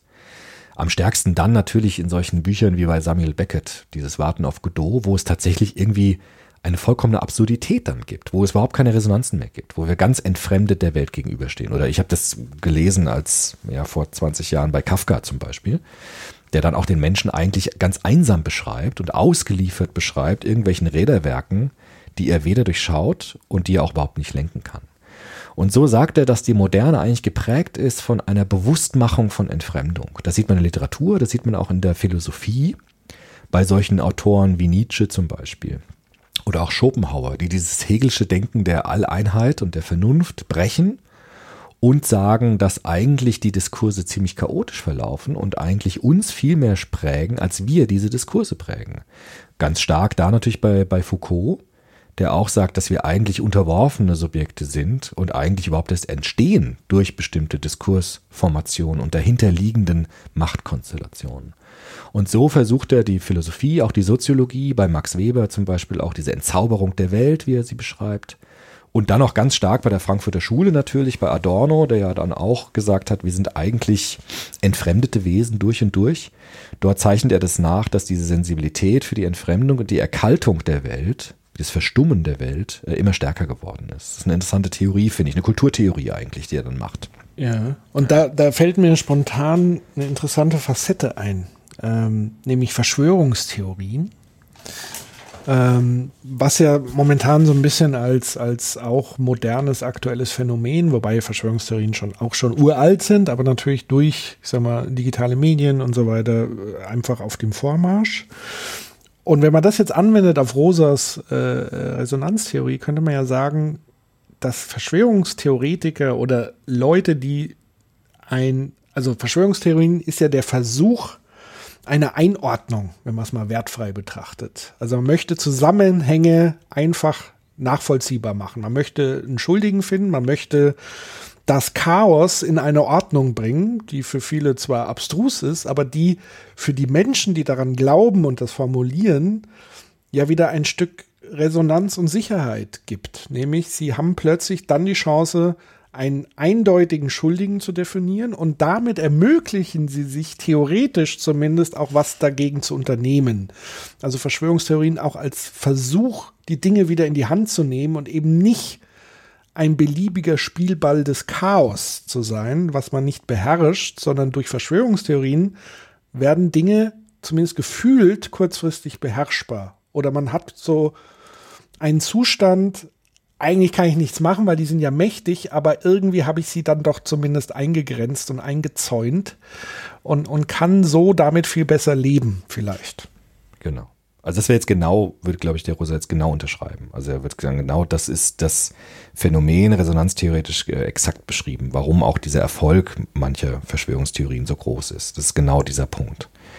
Und er sagt, wir sind in der heutigen Gesellschaft, also wenn wir auf die Gegenwart jetzt gehen, eigentlich in so einer interessanten, ähm, einem interessanten Dilemma eigentlich eingestiegen. Also auf der einen Seite ist die Geschichte der Moderne eigentlich die Geschichte der Resonanzsensibilität. Also wir haben alle ein stärkeres auch Bedürfnis nach Resonanz, weil sie gerade auch problematisch geworden ist oder auch nicht mehr selbstverständlich ist.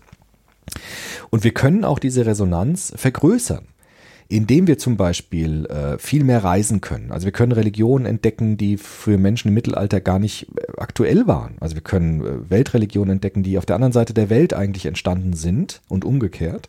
Wir können Kunst äh, sehen und konsumieren, die wir früher niemals erreicht hätten. Also es gibt Museen, die Ausstellungen organisieren mit Bildern aus der ganzen Welt. Und das gibt uns mehr Möglichkeiten, auch Resonanz zu erfahren, weil einfach die Vielfalt viel größer geworden ist in unserer modernen Gesellschaft. Gleichzeitig ist es aber so, dass das Instrument dieser Verfügbarmachung wiederum instrumentell zweckrational ist, eben durch äh, kapitalistische Produktionsweisen. Also Museen müssen auch Geld verdienen und machen deshalb interessante Ausstellungen. Oder es gibt Musik, die aber auch kulturindustriell vermarktet wird und deshalb auch unter diesem Schirm steht. Und er sagt, es gibt eigentlich so ein Paradoxon in unserer Gesellschaft, eigentlich der der äh, Weltweitreiche, die größer geworden ist. Also wir können viel mehr Welt erreichen durch unsere, durch unsere Technologie und können damit mehr Resonanzen herstellen. Gleichzeitig ist aber die Form der Technologie immer instrumentell und zielt auf eine Verfügbarmachung der Welt. Und das ist eigentlich der Widerspruch unserer heutigen Zeit. Also eigentlich eine zweckrationale Verfügbarmachung der Welt, die Resonanzen dann ermöglicht und gleichzeitig verhindert. Und das ist sozusagen die, die, das, das Problem unserer heutigen äh, Gesellschaft. Das ist, klingt nach einem großen Dilemma.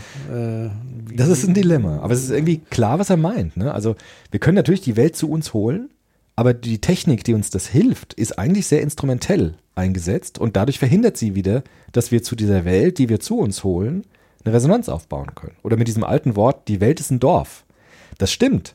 Aber in diesem Dorf redet niemand miteinander und es gibt überhaupt keine Resonanz, keine Gemeinschaft in diesem Dorf. Wir sind alle entfremdet, obwohl wir alle ganz nah zusammengekommen sind. Und das ist äh, seine Diagnose der, der, äh, der Moderne. Ja, und es, es, es überfordert uns ja auch. Also wenn man das jetzt rein auf, auf Medien wieder beziehen würde, wir haben sozusagen alle weltlichen Konflikte plötzlich bei uns im Wohnzimmer. Ähm, das heißt, dadurch, dass wir ja soziale und empathische Wesen von Grund auf eigentlich sind, erstmal grundlegend, ähm, entwickeln wir natürlich äh, äh, entsprechendes Mitgefühl. Und das überfordert uns halt, weil wir gleichzeitig so weit davon weg sind, dass wir keinen Einfluss darauf nehmen können. Ähm, und das wiederum lenkt uns aber im Grunde genommen auch dann von den Problemen, die wir unmittelbar vor der Haustür haben, ab, um die wir uns tatsächlich auch kümmern könnten. Das ist ja so die berühmte uralte Medienkritik von Neil Postman, ähm, der das mal so formuliert hatte, irgendwie, also in den Nachrichten ist eigentlich nur die brennende Scheune von Relevanz, äh, die bei mir in der Nachbarschaft ist, wo ich hineilen kann, um beim Löschen zu helfen und die brennende Scheune in was weiß ich wo, äh, wo ich keinen Bezug dazu habe, ist im Grunde genommen einfach nur überfordernde Ablenkung, wenn man so will. Ein Stück weit. Und das ist so die, die große Krux tatsächlich. Wir, wir haben eine immense Globalisierung und gleichzeitig aber auch eine eingeschränkte Handlungsmöglichkeit, dem zu begegnen.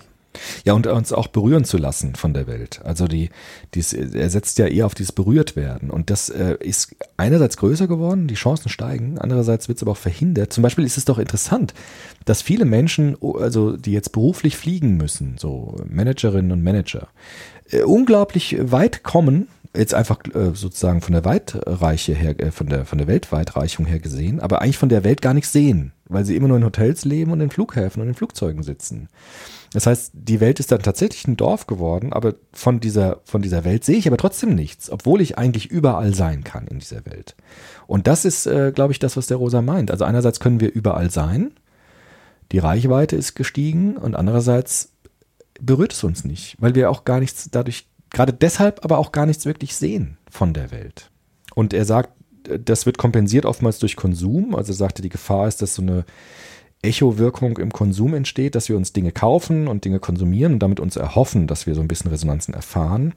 Aber das ist oftmals ein Trugschluss, weil wenn wir Resonanzen erfahren wollen, müssen wir in einer bestimmten Weise dann mit diesen Dingen umgehen. Und dazu brauchen wir dann wieder Zeit und Muße und so weiter und auch um uns darauf einlassen zu können.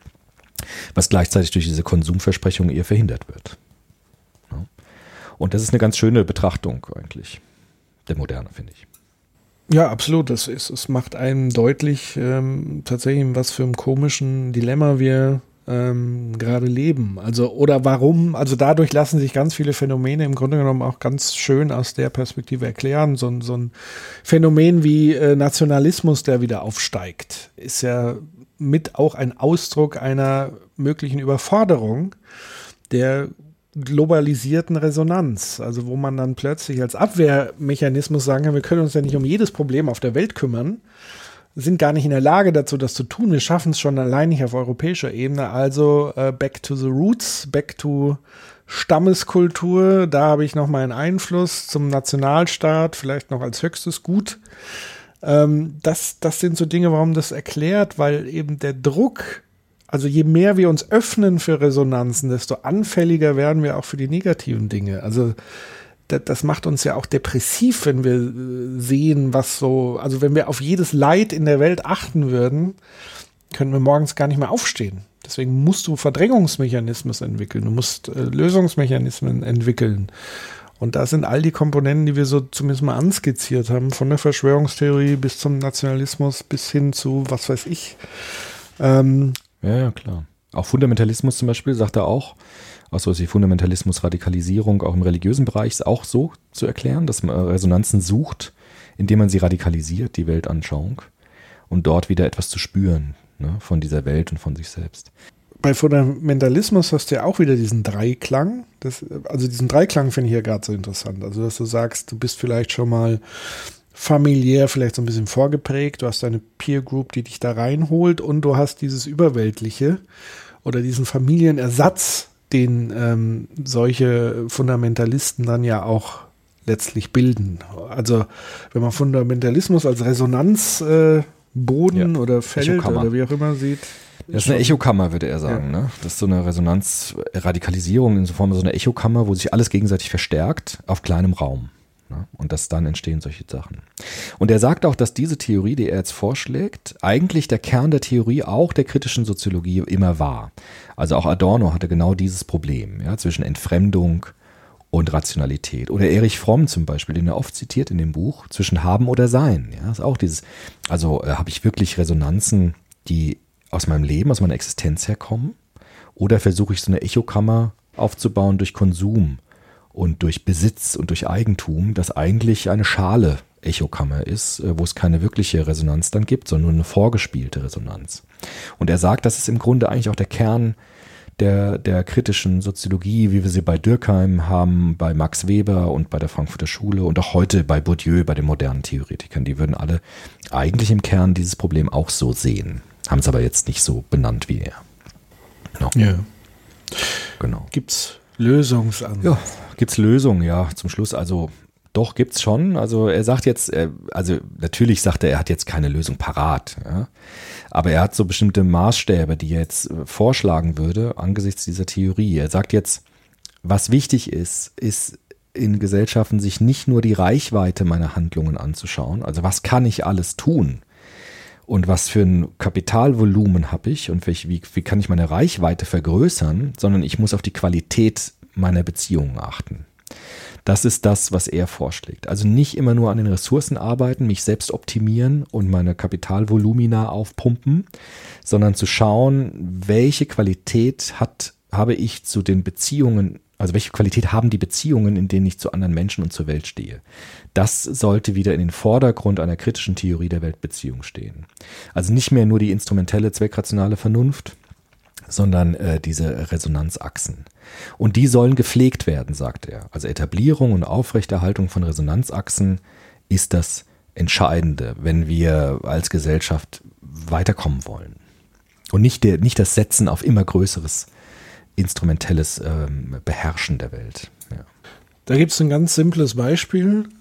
Der Soziopod an sich also ähm, das, das ist ja. immer eine Frage, wenn, wenn wir interviewt werden zum Soziopod, ist ja immer eine der wichtigsten Fragen der Interviewer, ähm, wie viele Leute erreicht ihr denn damit? So. Und dann sage ich immer das Gleiche, so, oh, ich muss, müsste ich erstmal gucken, weil ich gucke da eigentlich nicht regelmäßig, aber eigentlich ist so der Stand der Dinge unter Medienproduzenten, dass sie täglich schauen, wie viele Leute greifen auf meine Inhalte zu. Also dieses Quotenrennen. Und ich antworte dann immer, mir ist das eigentlich relativ egal. Also ich freue mich natürlich, wenn viele Leute das hören und wenn sich das verbreitet. Aber was ich wesentlich interessanter und gewinnbringender empfinde, sind, wenn einzelne Leute uns, uns schreiben und sagen, wie wir sie in verschiedener Art und Weise berührt haben oder welche Rolle wir in ihrem Leben und wenn es nur ist, dass sie uns in der Badewanne hören oder äh, dass Vater mit Sohn es während der Autofahrt hört, dann darüber diskutieren. Ähm, diese Beispiele, das sind die entscheidenden. Also die, die viel weniger sind, aber die einen qualitativen, hochgradigen Unterschied machen. Weil es ist natürlich schon ein Unterschied, ob ich jetzt eine Million Menschen erreiche, sie aber nicht berühre oder einen einzigen Menschen so existenziell berühren, ist für mich ein massiver Unterschied. Und das eine möchte ich nicht mit dem anderen tauschen. Ideal wäre ja. natürlich eine Million Menschen zu berühren, aber den Anspruch habe ich ja gar nicht. Also, nee, sondern mir geht es darum. zum Format, also, glaube ich, nicht entsprechen. Nee, also in erster Linie geht es darum, dass wir uns gegenseitig ja äh, tatsächlich auch was geben. Das ist ja auch nicht selbstverständlich. Ähm, also so, das ist das Naheliegendste. Und dann aber auch, wie gesagt, wenn, wenn sich Leute melden und sagen, hier, äh, das, ich höre euch schon so lange und es hat das und das in meinem Leben getan oder jetzt studiere ich das und das. Das sind wirklich die entscheidenden Dinge. Und das lässt sich natürlich übertragen auf, auf viele Gesellschaftsbereiche. Ähm, das lässt sich übrigens auch auf die Wirtschaft übertragen, wenn man sich das nächste Mal fragt, okay, welches Produkt sollen wir eigentlich entwickeln? Dann nicht in erster Linie zu gehen, das, was sich vielleicht am meisten verkauft und wo es kostengünstig zu produzieren ist, sondern zu sagen, wie kann mein Produkt eigentlich die Lebensqualität von Menschen signifikant verbessern?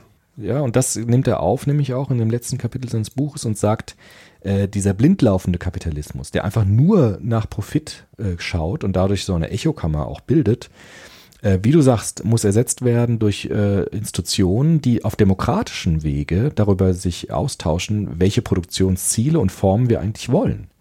Also, dass der Kapitalismus wieder eingebettet wird. Und äh, der Kapitalismus, wie der Harald Welzer sagt, äh, nicht zum Selbstzweck ist, sondern als Mittel zum Zweck verwendet wird. Und über die Zwecke für die der kapitalistisch äh, Produktionsweisen eingesetzt werden sollen, über die soll demokratisch entschieden werden. Also was wollen wir eigentlich? Er hat auch gar nichts gegen das Konkurrenzprinzip im Kapitalismus. Dagegen würde er gar nicht polemisieren. Er würde nur sagen, äh, wofür setzen wir das eigentlich ein, dieses Prinzip? Und es ist kein Selbstprinzip, es ist kein Selbstzweck, das kapitalistische Produktionswesen, sondern es muss gewissermaßen auf ein Pferd gesetzt werden. Aber wohin das Pferd dann reitet, das soll demokratisch entschieden werden und nicht einfach ähm, diese Wirtschaftskraft selbst. Und das ist äh, auch, ein, was, er, was er stark macht in seinem Buch.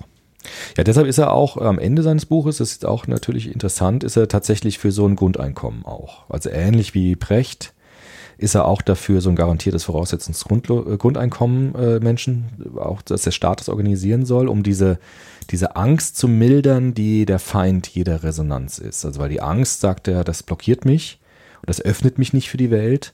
Und deshalb wäre so eine Grundabsicherung etwas, was diese Angst mindern kann sodass ich vielleicht ein bisschen mehr auf die Welt furchtlos zugehen kann und da Resonanzen dann zu ermöglichen. Das ist ja auch dafür. Ja. Ja. ich bin generell jetzt mal gespannt, wie, wie das Thema auch jetzt nach der akuten Corona-Phase tatsächlich diskutiert. Also für mich ist wirklich eine spannende Frage, schnappt die Gesellschaft zurück, also das will sie vielleicht in Teilen zum Normalzustand zurückschnappen, was aber nie der Fall sein kann, weil zurück zu etwas Vergangenem wird nie funktionieren, nur zu was ähnlichem. Oder ziehen, zieht man daraus nochmal andere Überlegungen, nämlich zu überlegen, Mensch, diese Krise hat uns so viel aufgezeigt, so viel, wo Defizite, so viel, wo Chancen liegen. Angefangen von der Frage mit, wie unser Gesundheitssystem aufgestellt ist. Müssen wir alles dem Profit unterordnen? Geht es darum, Waren aus anderen Ländern der Erde ähm, ähm, zu beziehen, die unser Gesundheitssystem aufrechterhalten. Beispiel Schutzmasken, Beatmungsgeräte. Lohnt es sich nicht, ähm, da mal ein paar Pfennig mehr zu investieren und das anders zu organisieren?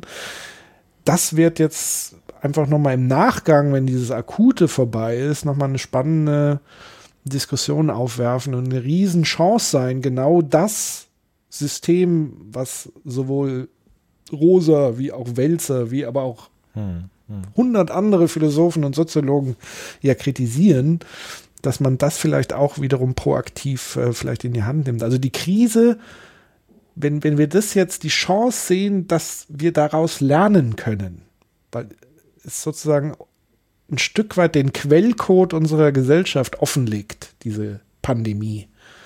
Und uns die offenen Stellen und Wunden zeigt.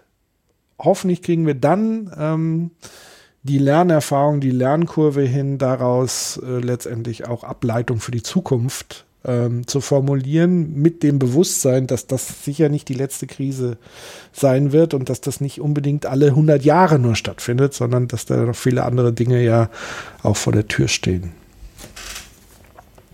Schönes Schlusswort eigentlich. Ja. Ich wäre jetzt mit der Theorie auch fertig. Das äh, ist jetzt haben wir das Buch durchgeackert. Wir lange gebraucht, aber es ist ja auch lang. Langes Buch. Brauchen wir lang für. Sehr, Genau. sehr gut. Ja, Ja, war schön. Mhm. Hat auch gut geklappt jetzt, obwohl uns, obwohl ich, mir hat es schon gefehlt. Also, dass jetzt das Gegenüber gefehlt hat, hat man gemerkt, finde ich. Also, definitiv. War schon auch gut, aber es ist schon anders, ne? Also die Hörerinnen und Hörer werden es nicht merken, weil ich vieles wahrscheinlich rausschneiden werde, so diese, diese Hängepartien. Aber die Erfahrung äh, ist tatsächlich, äh, sich gegenüber sitzen, ist nochmal eine ganz andere Qualität. Deswegen, was, was mir zum Beispiel gerade sehr weh tut, ist, dass unsere Live-Events ausfallen. Ja, das stimmt, das war, ja. Und äh, da äh, großes, großes Mitgefühl und Empathie an die ganze kulturschaffende Szene, Ja, die ja auch wirklich auch finanziell darauf angewiesen sind. Aber auch das ist natürlich so ein Resonanzding, ne? Also Publikum, Künstler, Interaktion ist, ist vielleicht sogar noch mal ein ganz eigenes Resonanzfeld, ein sehr starkes. Dass das jetzt wegfällt, ähm, ist wirklich doppelt bitter für viele Menschen da draußen, ähm, weil oftmals Applaus ja größer ist als äh, das Geld, was man dafür Klicks. bekommt. Ja. Klicks. Ja, also es wäre natürlich hochinteressant, jetzt ein Live-Event zu machen, um die Leute einzuladen, wo, wer hat wo Resonanzerfahrungen gemacht, ne? Und was, was gibt's dafür noch für Beispiele und so? Das müssten wir unbedingt nachholen, dann, wenn es wieder geht. Dass wir mit der Resonanztheorie mal auf Tournee gehen. Vielleicht können wir den Rosa ja auch mal einladen oder so, dass der noch ein bisschen was erklärt. Also es wäre ganz schön, ne, bei so einer Geschichte jetzt. Das stimmt. Falls er uns zufällig zuhört, an der Stelle Schön groß. schön groß. Gut gemacht. Jo. Vielen Dank. Hat bestimmt lang gedauert, so viel zu schreiben. Mit Bestimmt Sicherheit. anstrengend gewesen. Ja, an euch da draußen. Ähm, Wenn es euch gefallen hat, wie immer gilt, ähm, meldet euch gerne zurück äh, mit Feedback, gerne weiterempfehlen, wie gehabt. Und ja, bleibt gesund, passt auf euch auf, achtet auf euch, ähm, was man halt so in diesen Zeiten so mitgeben kann. Das ist nicht, Ja, nicht so, so einfach. Wir, wir, irgendeiner hatte mal uns geschrieben, ähm, ihr habt doch damals vor zwei Jahren irgendwie im Jahresrückblick gemeint, es kann gar nicht mehr schlimmer werden. Tja, so ist es, ne? Es gibt immer, wie der Popper sagen würde, es passiert immer irgendetwas, womit niemand gerechnet hat. Das war schon immer so, es wird auch immer irgendwie immer so sein. Ne? Und interessant ist ja, wie wir damit umgehen. So ist es. So. In dem Sinne, bleibt gesund, passt auf euch auf. Ähm, alles, Gute. Gute für euch. Auf bald. Bis zum nächsten Mal. Tschüss.